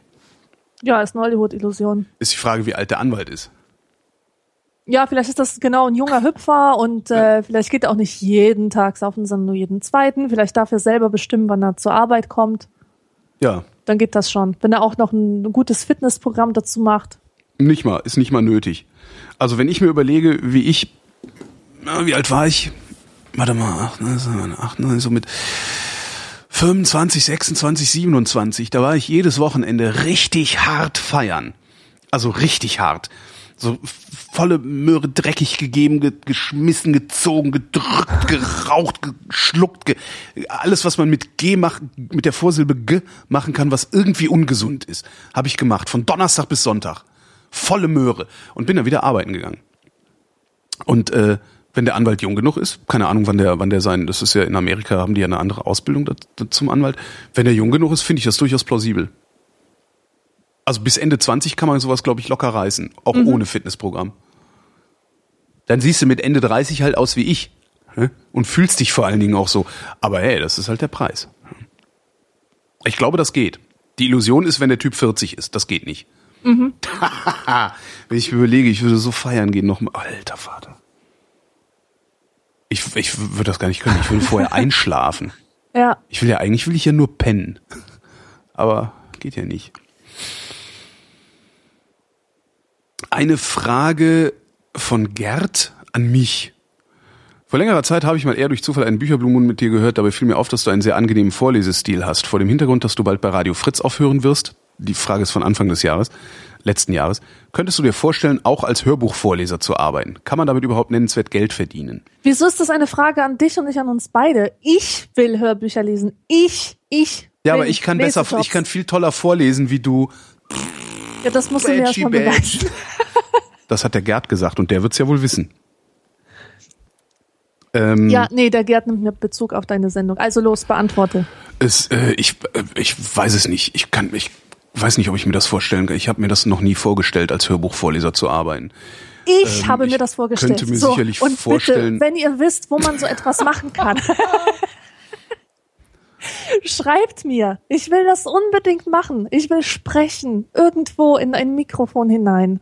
Ich kann alles lesen. Alles. Das äh, einfachste wäre wahrscheinlich, es einfach mal zu machen. Ne, ist auch schwierig, damit verletzte Urheberrechte.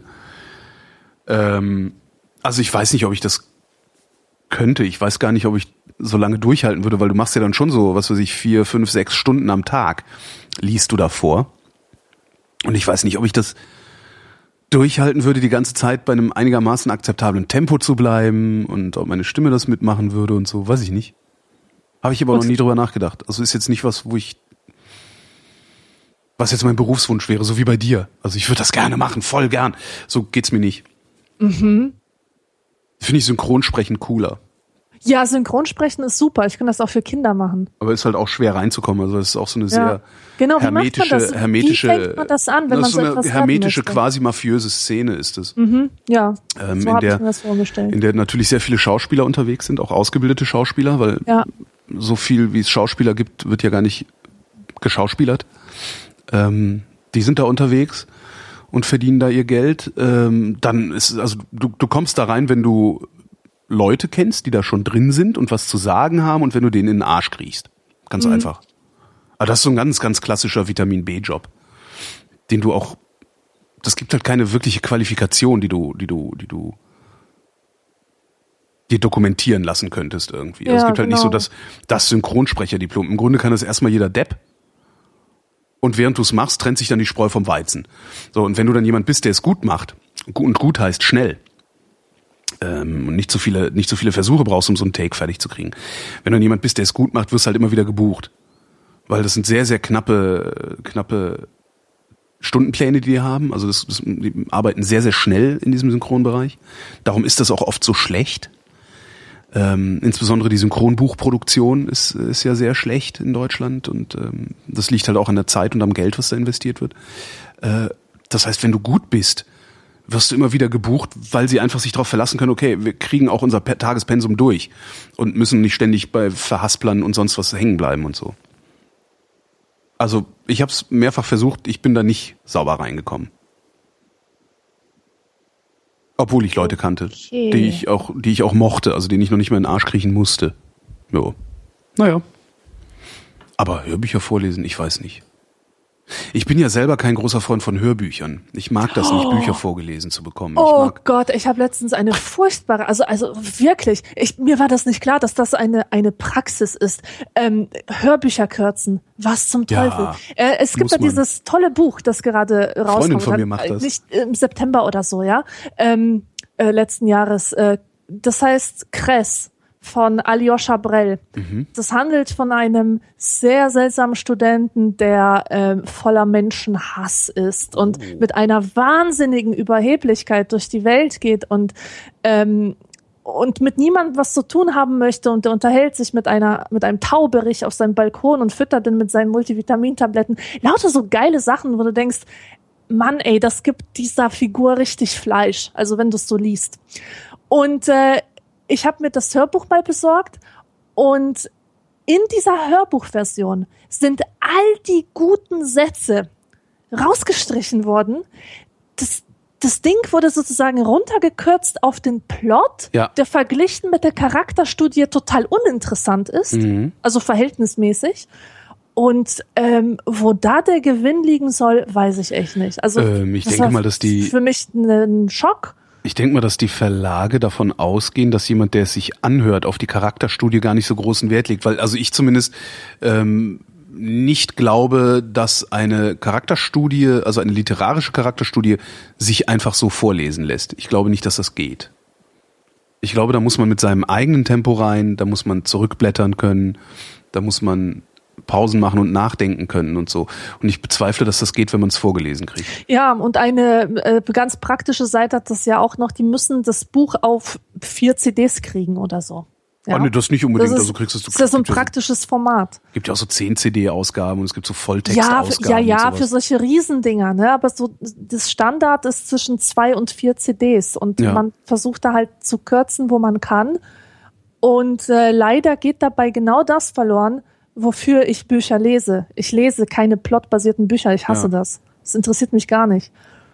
Naja. Ja, das ist eine, eine Freundin von mir, die, ich weiß gar nicht, ob die das immer noch macht, die hat äh, Hörbücher gekürzt, also Bücher für Hörbücher, in. Hörbuchausgaben editiert. Und die sagte, das fand ich sehr lustig, die meinte, Wolfgang Holbein ist immer das Einfachste, da weißt du direkt von Anfang an, kannst 50 Prozent rausstreichen, weil es für die Ah. Geschichte vollkommen wertlos ist. Ja. Okay. Super.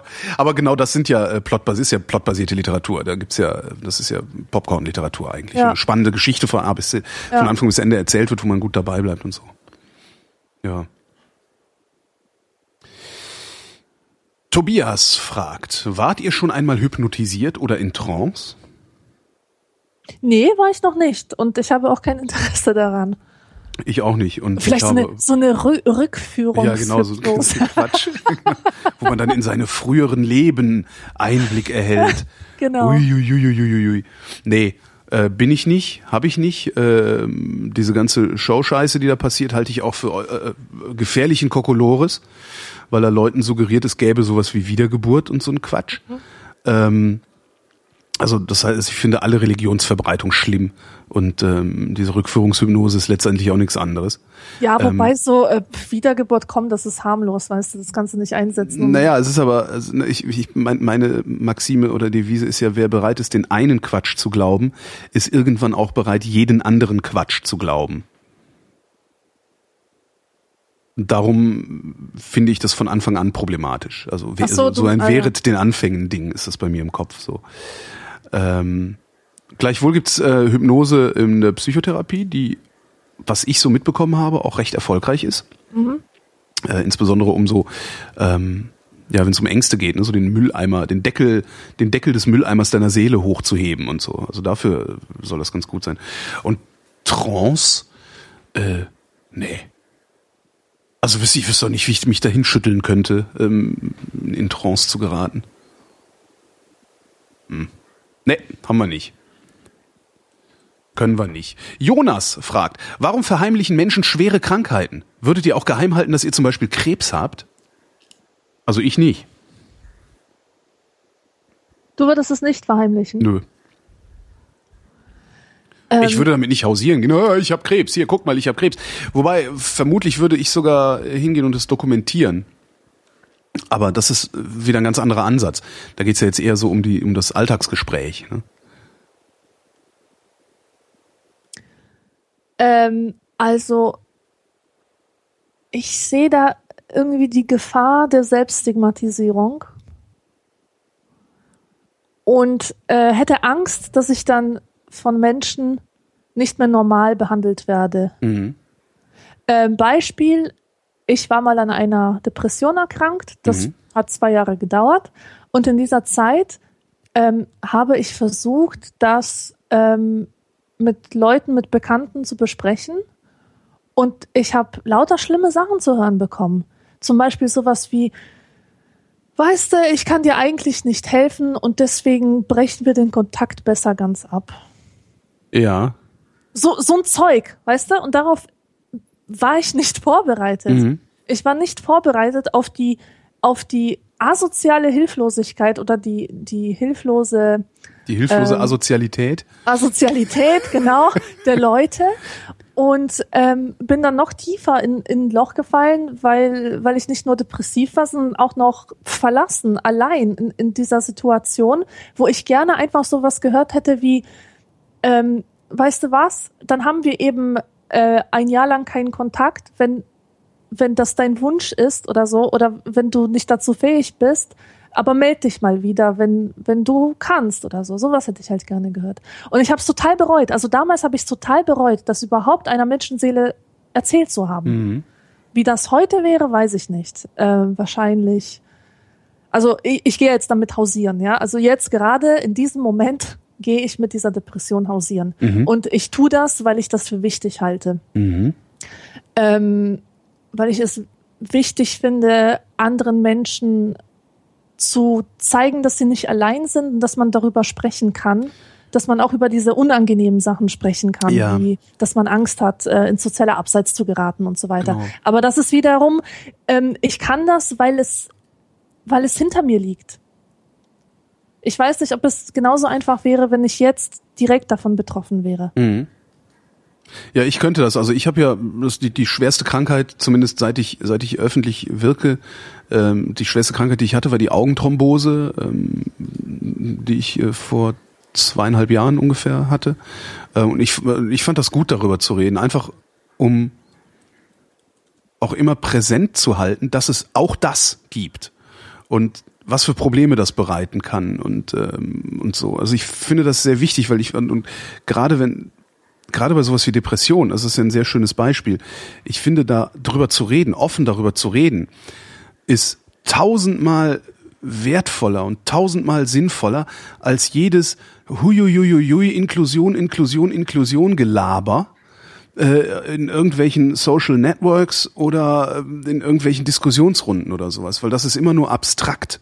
Ja, dieses ganze Inklusionsgequatsche ist immer so abstrakt wie nur irgendwas. Ähm, wenn dann aber jemand kommt, der sagt, hier, ich, ich habe das, ja, und so und so gehe ich damit um, was auch immer es ist, so und so gehe ich damit um. Äh, hier, ist, hier ist die Möglichkeit für dich auch so und so damit umzugehen. Wie auch immer. Aber alleine dadurch, dass ich es präsent mache, ja, einfach äh, stets und ständig darauf hinweise, das gibt's auch. Ja, diese Leute laufen auch auf der Straße rum. Mit denen müssen wir auch interagieren und die haben auch bestimmte Bedürfnisse. Äh, ich, dafür finde ich das halt sehr wichtig.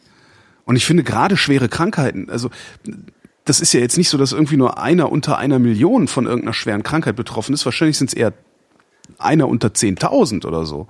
Und trotzdem bewegen wir uns durch eine Welt und gestalten eine Welt, die eigentlich nur den jungen, gesunden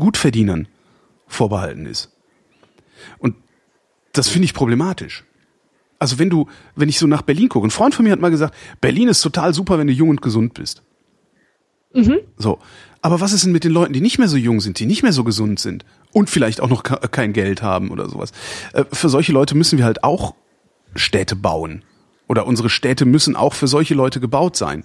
Und du kriegst, glaube ich, nur ein Bewusstsein durch eine, eine ganze Gesellschaft oder in, in die Gesamtgesellschaft getragen, wenn du den Gegenstand dessen die Leute sich bewusst sein müssen, wenn dieser Gegenstand ständig sichtbar ist. Und das geht nur, ja. wenn du ihn, ihn, selber sichtbar machst, weil du der Gegenstand bist oder halt dieser Gegenstand äh, oder von diesem Gegenstand betroffen wirst. So sieht's aus, genau. Das ist, das ist genauso, weißt du, nimm, nimm einfach eins unserer, unserer Dauerthemen, Feminismus. Wir können jetzt hier stundenlang Twitter vollkotzen mit irgendwelchem, wie schlimm äh, die Maskulisten sind und wie wichtig Feminismus. Wir können aber auch einfach Frauen sichtbar machen. Mhm, genau. Das ist, ja. Ja, so die Frau es. als schwere Krankheit.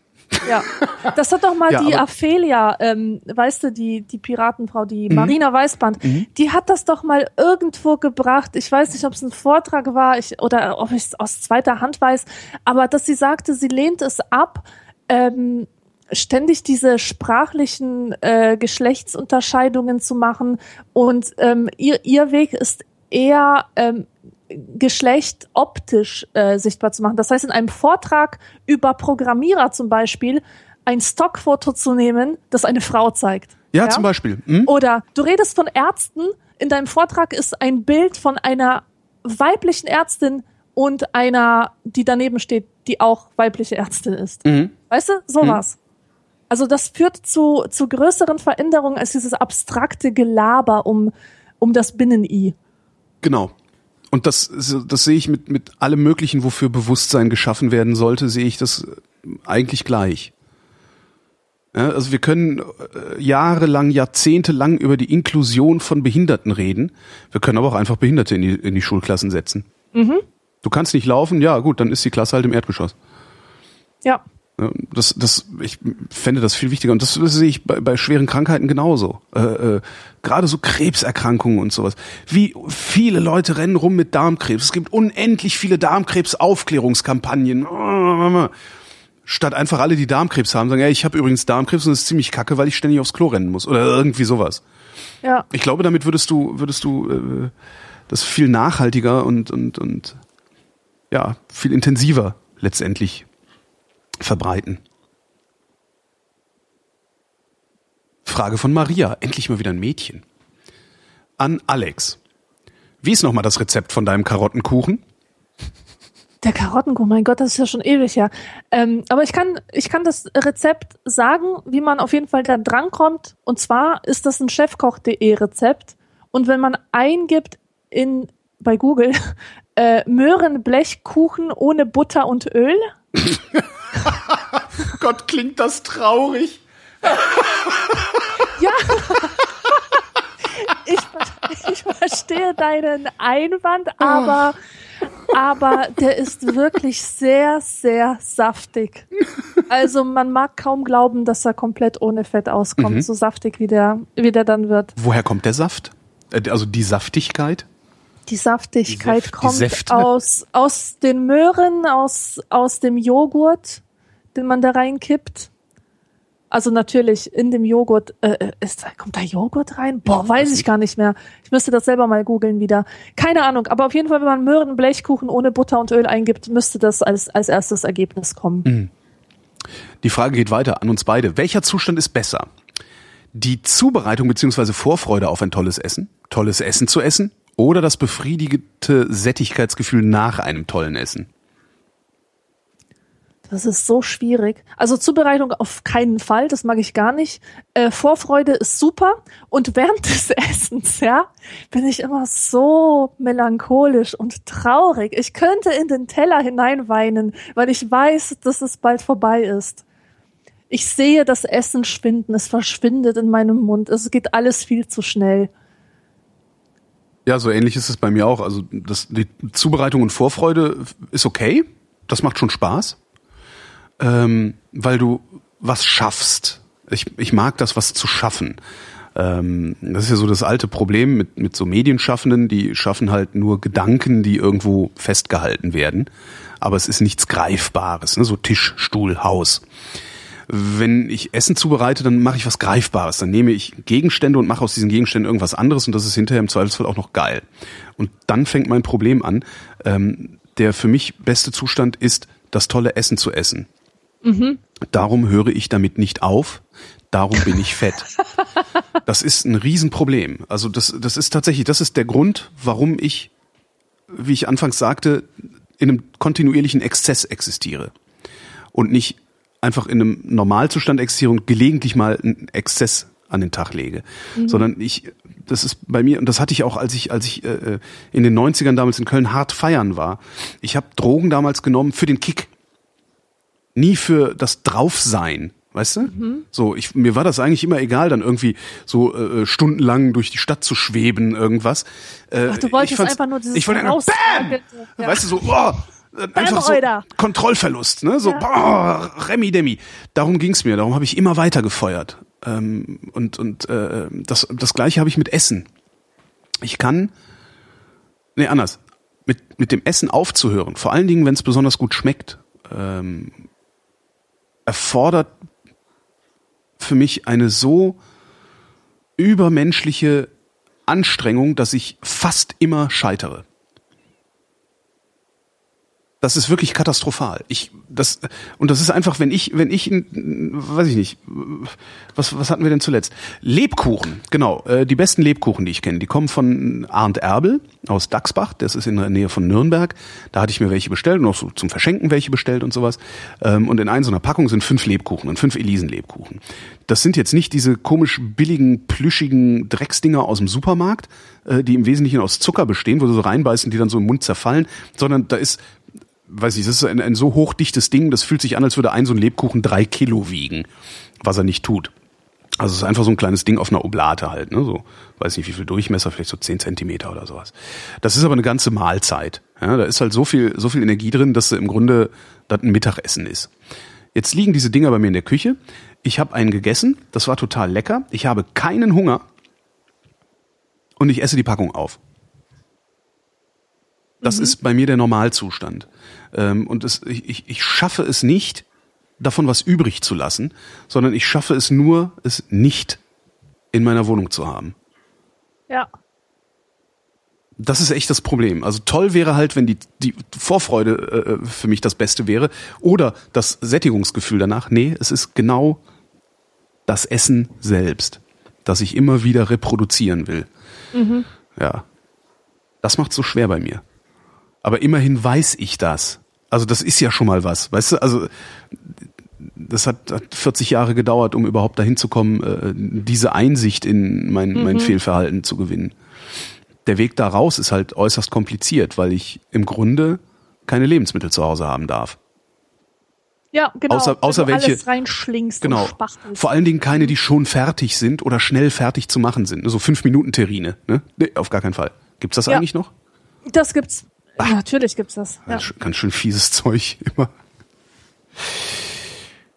Frage von äh, jemandem namens Matt. Matt Lauch. Warum sind die Menschen eigentlich so unglaublich rücksichtslos?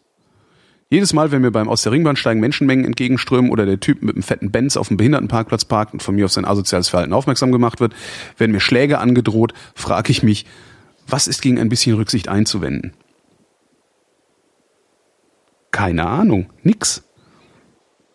Rücksicht, ja, ich, das, ich das finde war auch eher ein, eine Leidensbekundung. Das war eher eine Leidensbekundung, genau. oder? Warum sind die Menschen rücksichtslos? Wir fühlen Wobei das mit dir. eine gute Frage ist. Warum sind die so? Was ist mit denen schiefgelaufen, dass sie nicht auf andere Menschen achten? Also noch nicht mal in so kleinen Momenten.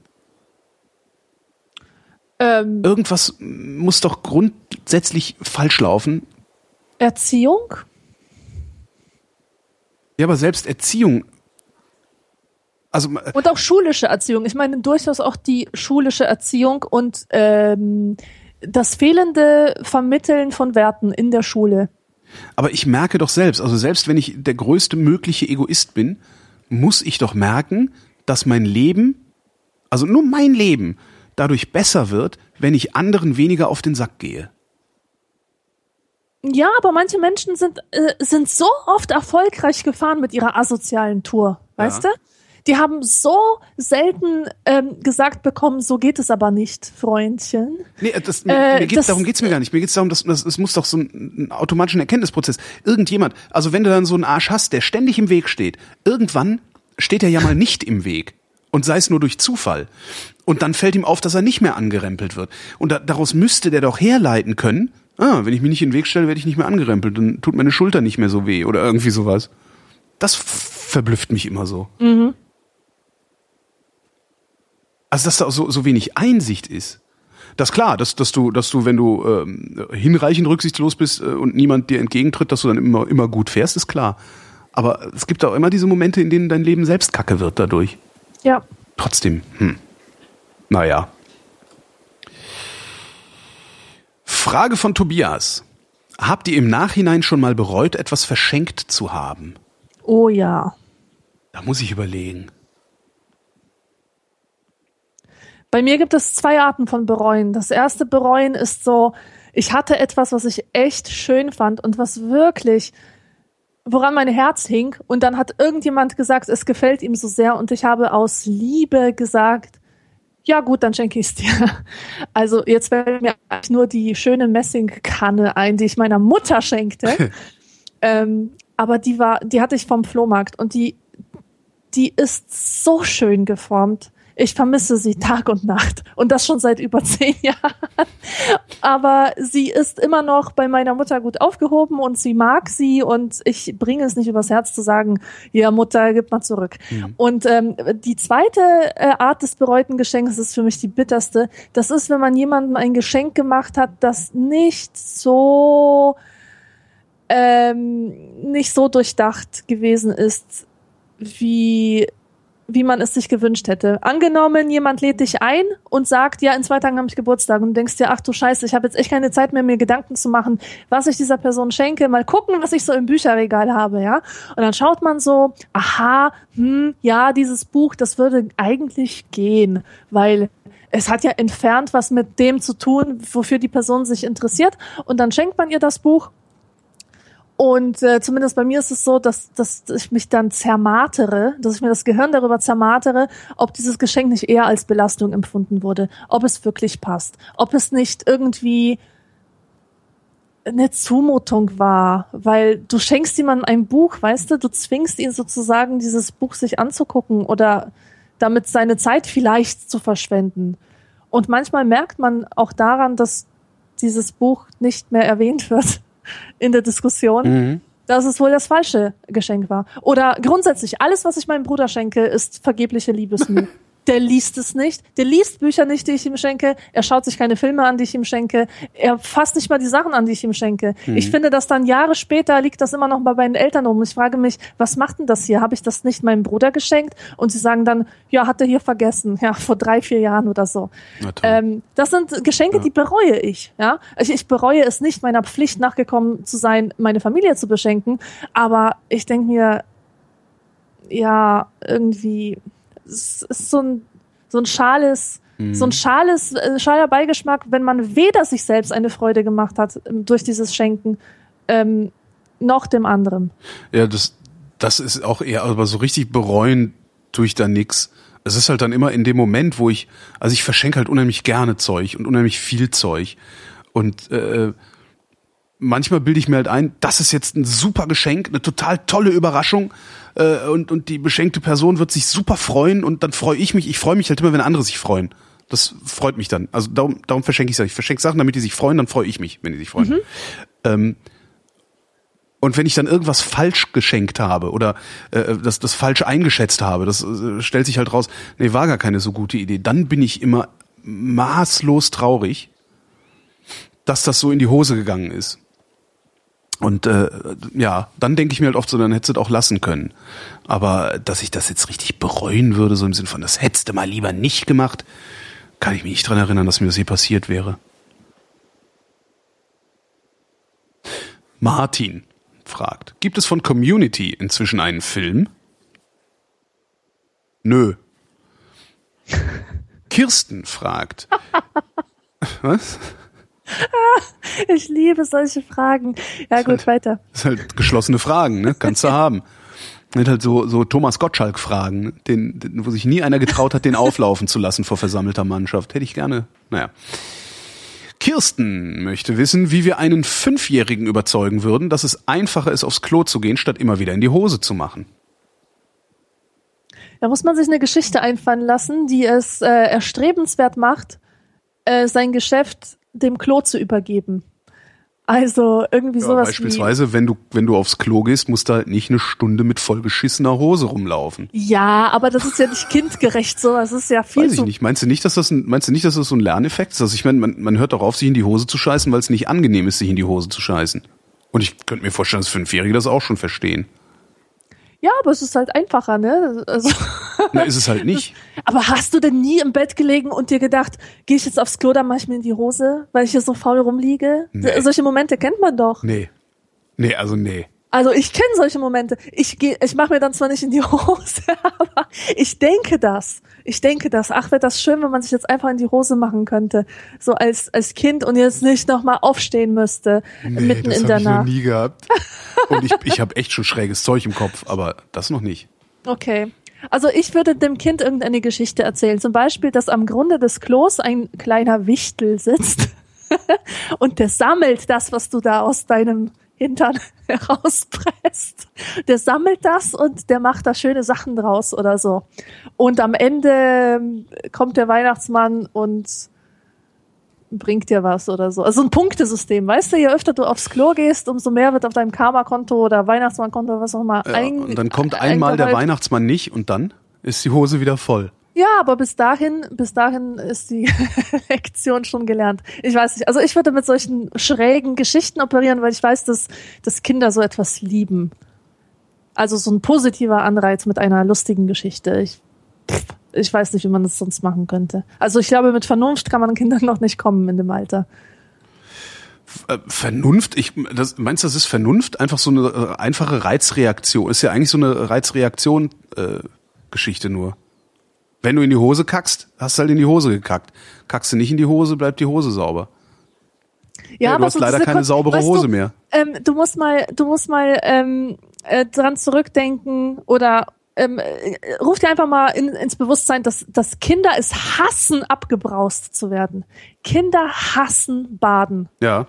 Erwachsene, wir Erwachsenen, wir lieben Baden oder wir nehmen es als gegeben, äh, als gegeben an. Und ähm, das ist etwas, was wir, was unsere Kultur uns anerzogen hat. Es ist nicht natürlich, dass wir ähm, diese tägliche Aktualisierung unserer Sauberkeit vornehmen. Das ist ja in anderen Zeiten war das ja ganz anders. In anderen Kulturen ist es anders. Das ist unsere unsere weiße Kultur, zivilisierte Kultur, westliche Kultur, die uns sagt, jeden Tag duschen ist angebracht. Mhm. Kinder Ja, das macht man. sagen Ich sag, instinktiv, Wasser. ich sag ja auch, ich sag auch immer, duschen macht man eigentlich nur für die anderen. Ja, ja, genau, genau. Und ich glaube, so ähnlich ist es auch mit dem in die Hose machen. Ich werde Also, mal fragen. Ich habe da ja, ich habe ja, ich habe ja ganz gute, ich habe ja einen ganz guten Draht zu äh, einer Mutter. ich, ich muss da mal fragen. Ist das wirklich eine gute Frage? Ich wüsste es nicht. Also ich würde, ich würde spontan, aber ich bin auch ein fieser Typ ähm, und ich unterstelle Kindern immer viel mehr, viel mehr vernunftbasiertes Handeln oder absichtsvolles Handeln oder willentliches Handeln, äh, als tatsächlich vorhanden ist. Von daher äh, werde ich das wahrscheinlich, kann ich das nicht sauber beantworten. Aber ich würde tatsächlich sagen, nö, ja, äh, dann kackst du halt in die Hose und dann kannst du ja mal gucken, wie das ist. Ne? Dann nehmen wir dich halt nicht mit, weil du stinkst. Ja. So, das ist halt irgendwie sowas würde ich wahrscheinlich versuchen. Hm. Aber warte, ähm, der Junge aus der Mail, wie alt war der? Das waren fünf, war der. Das finde ich schon. Also wer mit fünf noch in die Hose kackt, der gehört sowieso nochmal gesondert äh, äh, behandelt. Ja, das ist schon ziemlich alt. Ich habe zwar überhaupt keine Ahnung von Kindererziehung und wie in welchen Entwicklungsphasen was, aber fünf scheint mir doch schon etwas alt zu sein, Ja, um sich in die Hose zu machen. Ja, wobei vielleicht ist er auch einfach nur ein besonders großer Dreijähriger. ja. Man weiß das ja immer nicht. Der Björn fragt, habt ihr jemals ein Radiergummi komplett aufgebraucht? Nein, aber komplett aufgegessen. Wie ich in meinem Erstlingsroman Sitzen für Polen im Auto ausgiebig beschrieben habe. Äh, das ich habe war Radiergu autobiografisch? Ja, das war autobiografisch. Ich habe viele Radiergummis ähm, oh, oh. gegessen. Das erklärt einiges. Björn schreibt äh, übrigens, bei ihm verschwinden die meist vorher auf mysteriöse Weise, beziehungsweise besitzt er noch einen aus der Grundschule. Er selbst ist 35. Mhm. Ja, wenn ich meine Radiergummis nicht gegessen hätte, hätte ich sie wahrscheinlich noch bis heute. Weil die Dinger gehen ja nicht weg. Also ich habe hier sogar einen liegen. Hach, eineinhalb Meter vor mir liegt einer, weil ich was radiert habe. Äh, der ist uralt. Das ist so ein Läuferradiergummi. Ich glaube, ich habe den schon seit zehn Jahren mindestens. Mhm. Und ähm, der ist nur an den Ecken so leicht abgerubbelt. Der geht nicht weg. Der ja, geht einfach nicht weg. Also die, die verbrauchen sich, die haben einen sehr langsamen Verschleiß. Was ich ja gerne habe, sind Bleistifte mit Radiergummi am Ende. Oh ja, die sind Und sehr praktisch. Meistens sind die Bleistifte runtergeschrieben, bevor die Radiergummi erst aufgebraucht sind bei mir. Mhm. Ja. ja.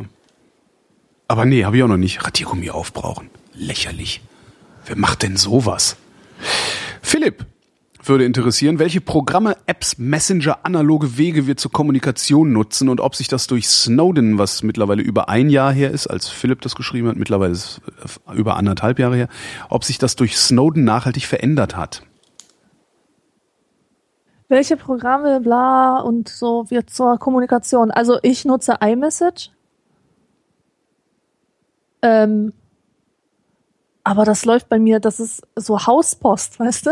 Mhm also wir kommunizieren zwischen den Zimmern per iMessage mhm. manchmal.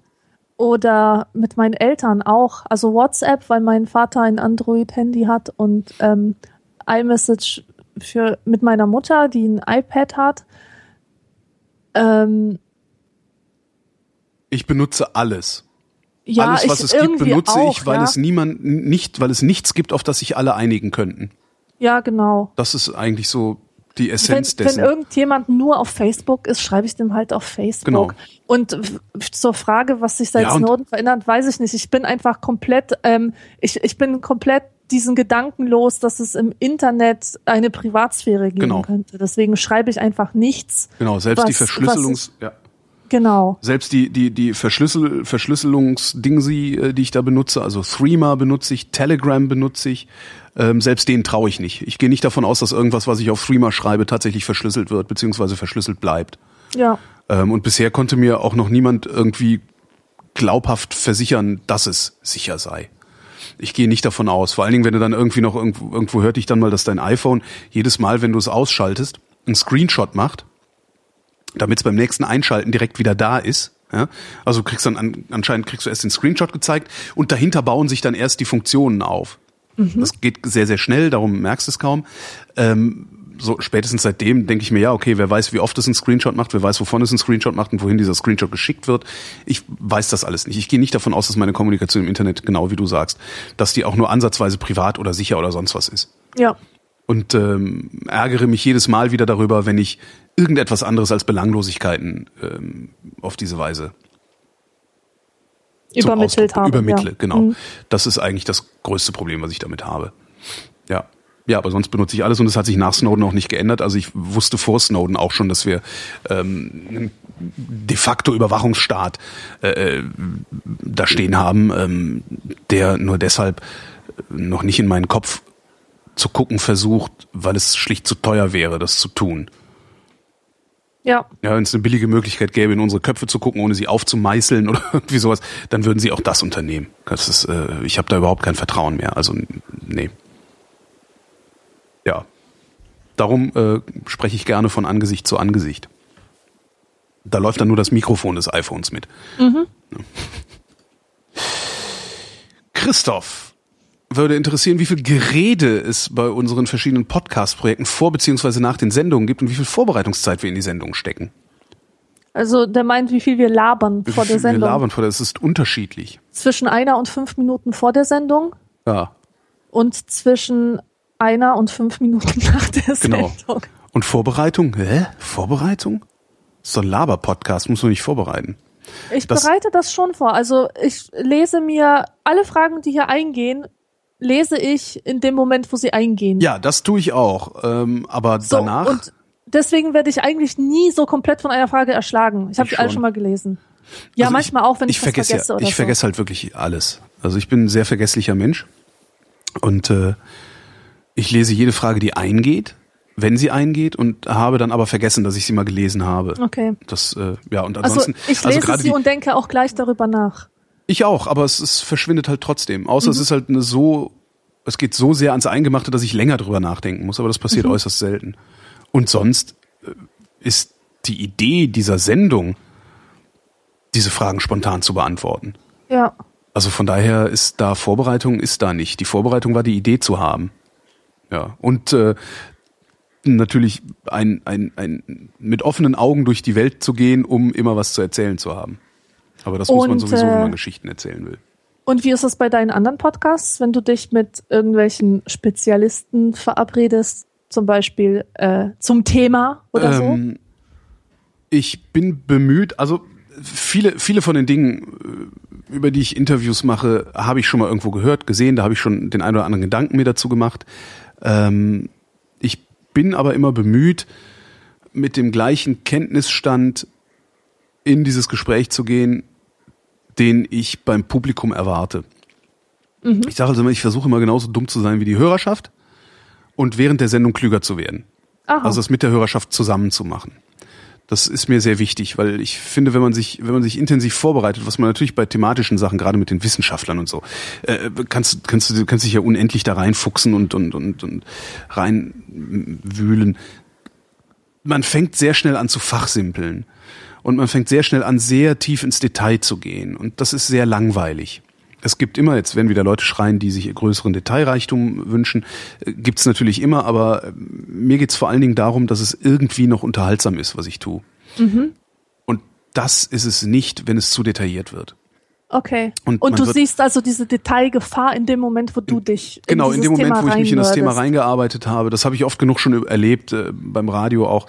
Immer da, wo ich äh, mich vorbereitet habe oder intensiv vorbereitet habe oder zufälligerweise von einem Thema intensiv Ahnung hatte, haben wir uns dann in Details und, und, und Gequatsche über irgendwas verloren, was äh, eigentlich erstmal gar nicht wichtig ist. So, also die Vorbereitung, also ich, ich komme natürlich mit einem Fragen, also ich, ich habe Fragen hier stehen, wenn ich jemanden interviewe. Ähm, ich weiß meistens, wie ich reingehe, ich weiß meistens, wie ich rausgehe, beziehungsweise äh, ich weiß nicht, wie ich rausgehe, ich versuche einen Ausstieg schon vorher zu finden. Also ich denke mir, okay, das könnte eine letzte Frage sein, ähm, die stellst du dann, wenn es keine Frage mehr gibt oder irgendwie sowas. Äh, und zwischendurch, ähm, ja, meandrieren, meandriere ich durch das, was mein Gehirn so ausspuckt, im Grunde. Ja. Und das ist ja auch noch von Vorteil, dass wir solche, also dass, dass wir solche langen Interviews machen. Also das, ähm, klar, wenn ich nur viereinhalb Minuten habe, jemanden zu interviewen, da weiß ich natürlich, was ich den frage, weil ich auch vorher schon weiß, was ich wissen will. Ja. Aber wenn ich jemanden zum Thema, weiß ich, Alexandra Tobor zum Thema Literatur, ja, da weiß ich ja gar nicht, was ich wissen will. Da will ich ja äh, eigentlich Literatur erklärt haben in so einem großen Rundumschlag und ich weiß überhaupt nicht, welchen Einzelaspekt ich jetzt gerade wichtig finde und welchen nicht. Gleichzeitig ist es so, wenn du einwilligst, mir ein Interview zum Thema Literatur zu geben, dann willst du ja auch was sagen. Dann bist Ja, du halt ja, nicht jemand, dem ich Sachen aus der Nase ziehen muss, wie irgendeinem Ja. Arschpolitiker, der eigentlich seine Ruhe haben will, von der Presse nicht belästigt werden möchte, sich aber trotzdem dem Gespräch stellt, um so zu tun, als wäre er zugänglich. Ähm, das, das ist eine ganz andere Konstellation. Ähm, auf ein Interview äh, in so einem Hörfunk-Kontext bereite ich mich sehr intensiv vor, lese sehr viel, versuche dann wirklich die drei oder fünf Fragen zu haben, die wirklich genau auf den Punkt gehen. Ähm, das mache ich bei Podcasts nicht, weil ich einfach viel mehr Länge produzieren kann. Das ist ja unser großer Vorteil. Ja, also im soziologischen Interviewen, also wenn du ähm, empirische Forschung treibst, ähm, qualitative Forschung, dann versuchst du auch dem Ges Gesprächspartner die Gelegenheit zu geben, seine Schwerpunkte selbst zu setzen. Ja. Also ihn genau das erzählen zu lassen, was er für relevant hält. Zum Beispiel bei biografischen Interviews ist das der Fall. Ja. Und das ist auch bei Podcasts möglich, wie du sie halt machst, mit Leuten, die halt ein Thema haben, über das du selber noch nicht viel weißt. Mhm. Und selbst wenn ich schon viel drüber weiß, es gibt immer wieder was Neues. Und solche Sendungen wie zum Beispiel die Wissenschaft, die ich mit Florian Freistetter mache, ähm, das ist enorm viel Vorbereitung. Also auf die, auf die Ja. eine, eine oder anderthalb Stunden, die wir da machen, ähm, da investiere ich mehr Zeit, als ich auf eine dreistündige Radiosendung zum Beispiel, äh, Ja, in eine dreistündige ja. Radiosendung investieren würde oder sowas. Also ich lese kontinuierlich irgendwelche Nachrichten ähm, und, und also das ist schon, das ist schon viel. Also Ich ich würde mal mal sagen, so eine Stunde, so eine Stunde Wissenschaft ist, wenn ich das zusammenzähle, ähm, wenn ich das zusammenzählen würde, was ich da an Vorbereitung habe. Also ist halt zwischendurch, ne? Ich lese was, speichere mir Ja. das ab, mache mir eine Notiz und so. Wenn ich das zusammenrechnen würde, käme auf jede Stunde Wissenschaft bestimmt so irgendwas zwischen zwei und vier Stunden Vorbereitung. Also das ist schon sehr, sehr aufwendig, ja, ja. Das ist Witzig, dass du das sagst, weil ich wollte gerade erzählen, wie viel eine Trockenbuchfolge naja, du musst das Buch lesen. Und es sind 20 Stunden Ja, klar, für eine. Folge. Ja, ja, das klar. ist das Lesen des Buches, das Exzipieren des Ja. Buches, Finden der Themen, Verschriftlichung, eigene Stories noch einweben. Also das ist mega viel Arbeit. Ja. Aber das ist es auch wert irgendwie. Absolut. Also das Das ist macht mir so viel Spaß. Das ist klar, dass das so viel Arbeit ist. Also das wäre halt genauso, wenn ich jetzt diese, die, wenn wir die Wissenschaft, wir, wir machen die, die, die, die Sendung ja über Meldungen, die schon irgendwo in, in der Presse oder sonst wo Ja, erschienen ja. sind. Wenn wir jetzt aus den Pressemeldungen, das habe ich manchmal, wenn ich sehr viel Muße habe, dann habe ich halt, ich habe auch noch so einen, so einen wissenschaftlichen Pressedienst abonniert, wo halt jede dämliche Pressemeldung jedes dämlichen Instituts reinfällt. Und da sind auch, auch oft sehr, sehr spannende, interessante Dinge drin. Und wenn ich dann anfange, mir die Studien anzugucken, also die Papers dahinter anzugucken, soweit die zugänglich sind, dann wird das auch exorbitant. Äh, dann dann habe ich auch für eine, für eine Geschichte bin ich, dann lese ich teilweise eine Stunde. Ja, ja. Das ist ja, aber die, die, die Zeit habe ich gerade gar nicht, was ich sehr schade finde und was sich hoffentlich ähm, ab, ab Sommer signifikant verbessert. Siehst du, wir haben überhaupt nicht über meine Midlife-Crisis geredet, aber das können wir ja, kann ich ja mit Tobi machen, wenn wir wieder einen Realitätsabgleich machen. Ähm, bev bevor wir zur obligatorischen Höflichkeitsfrage von Leisure kommen am Ende, ähm, muss ich noch eine Sache in, in, in eigener Sache loswerden, in der Hoffnung, dass äh, hier noch möglichst viele zuhören und das mitkriegen. Ähm, einige von euch, ähm, und ich bin da sehr dankbar für, schicken mir ähm, regelmäßig oder gelegentlich ein bisschen Geld auf mein Spendenkonto, das auf vrind.de auf meiner Webseite steht. Äh, ich habe ein bisschen Ärger mit der Bank. Das ist nämlich ein privates Konto. Und ähm, diese Transaktionen, die da laufen, also irgendwie so, von dem einen gibt's einen Zehner, von dem anderen mal einen Euro und so, ähm, wertet die Bank als geschäftliche Transaktionen. Das heißt, ähm, die haben gesagt, äh, bitte machen Sie ein Geschäftskonto auf äh, und hören Sie auf, damit hier Ihr Privatkonto als Geschäftskonto zu missbrauchen, sonst schmeißen wir Sie raus. Das heißt, liebe Leute, die ihr gelegentlich oder regelmäßig was auf mein Spendenkonto überweist, stellt bitte vorerst alle Zahlungen ein in ein, zwei Wochen hoffe ich, eine neue Kontonummer zu haben. Dann könnt ihr die Zahlungen gerne wieder aufnehmen und gerne auch in fünffacher Höhe. Nein, das wollte ich nur sagen, also weil ich kriege echt Ärger mit der Bank, wenn da immer weiter äh, die Zahlungen eingehen ähm, und habe jetzt ein Geschäftskonto beantragt über die Feiertage, aber das dauert ja dann immer ein bisschen, bis das so hin und her geht mit Postident und allem Klimbim und Pipapo. Das heißt, falls auch du dein Spendenkonto als Privatkonto registriert hast, mach ein Geschäftskonto draus. Sonst kommt irgendwann die Bank und sagt so nicht. Okay. Ja. Kommen wir zur obligatorischen Höflichkeitsfrage von Leisure. Wie geht's uns denn heute? Ja, geht so. Geht schon. Passt schon. Bis auf den Umstand, dass die Heizung kaputt ist, geht's mir gut. Ja, Ja. ich habe Hunger. Ich habe Ich so furchtbaren Essen wäre, Hunger. Essen wäre wirklich eine gute Idee. Ja, Essen wäre nicht schlecht. Dann äh, fahre ich jetzt mal die Jingle-Maschine hoch, um das sogenannte Outro abzufahren. Und ähm, danke Alexandra Danke, Holger. und, und wir allen, danken die euch zugehört haben. für die Aufmerksamkeit. Das war die Vrindheit. Bis zum nächsten Mal.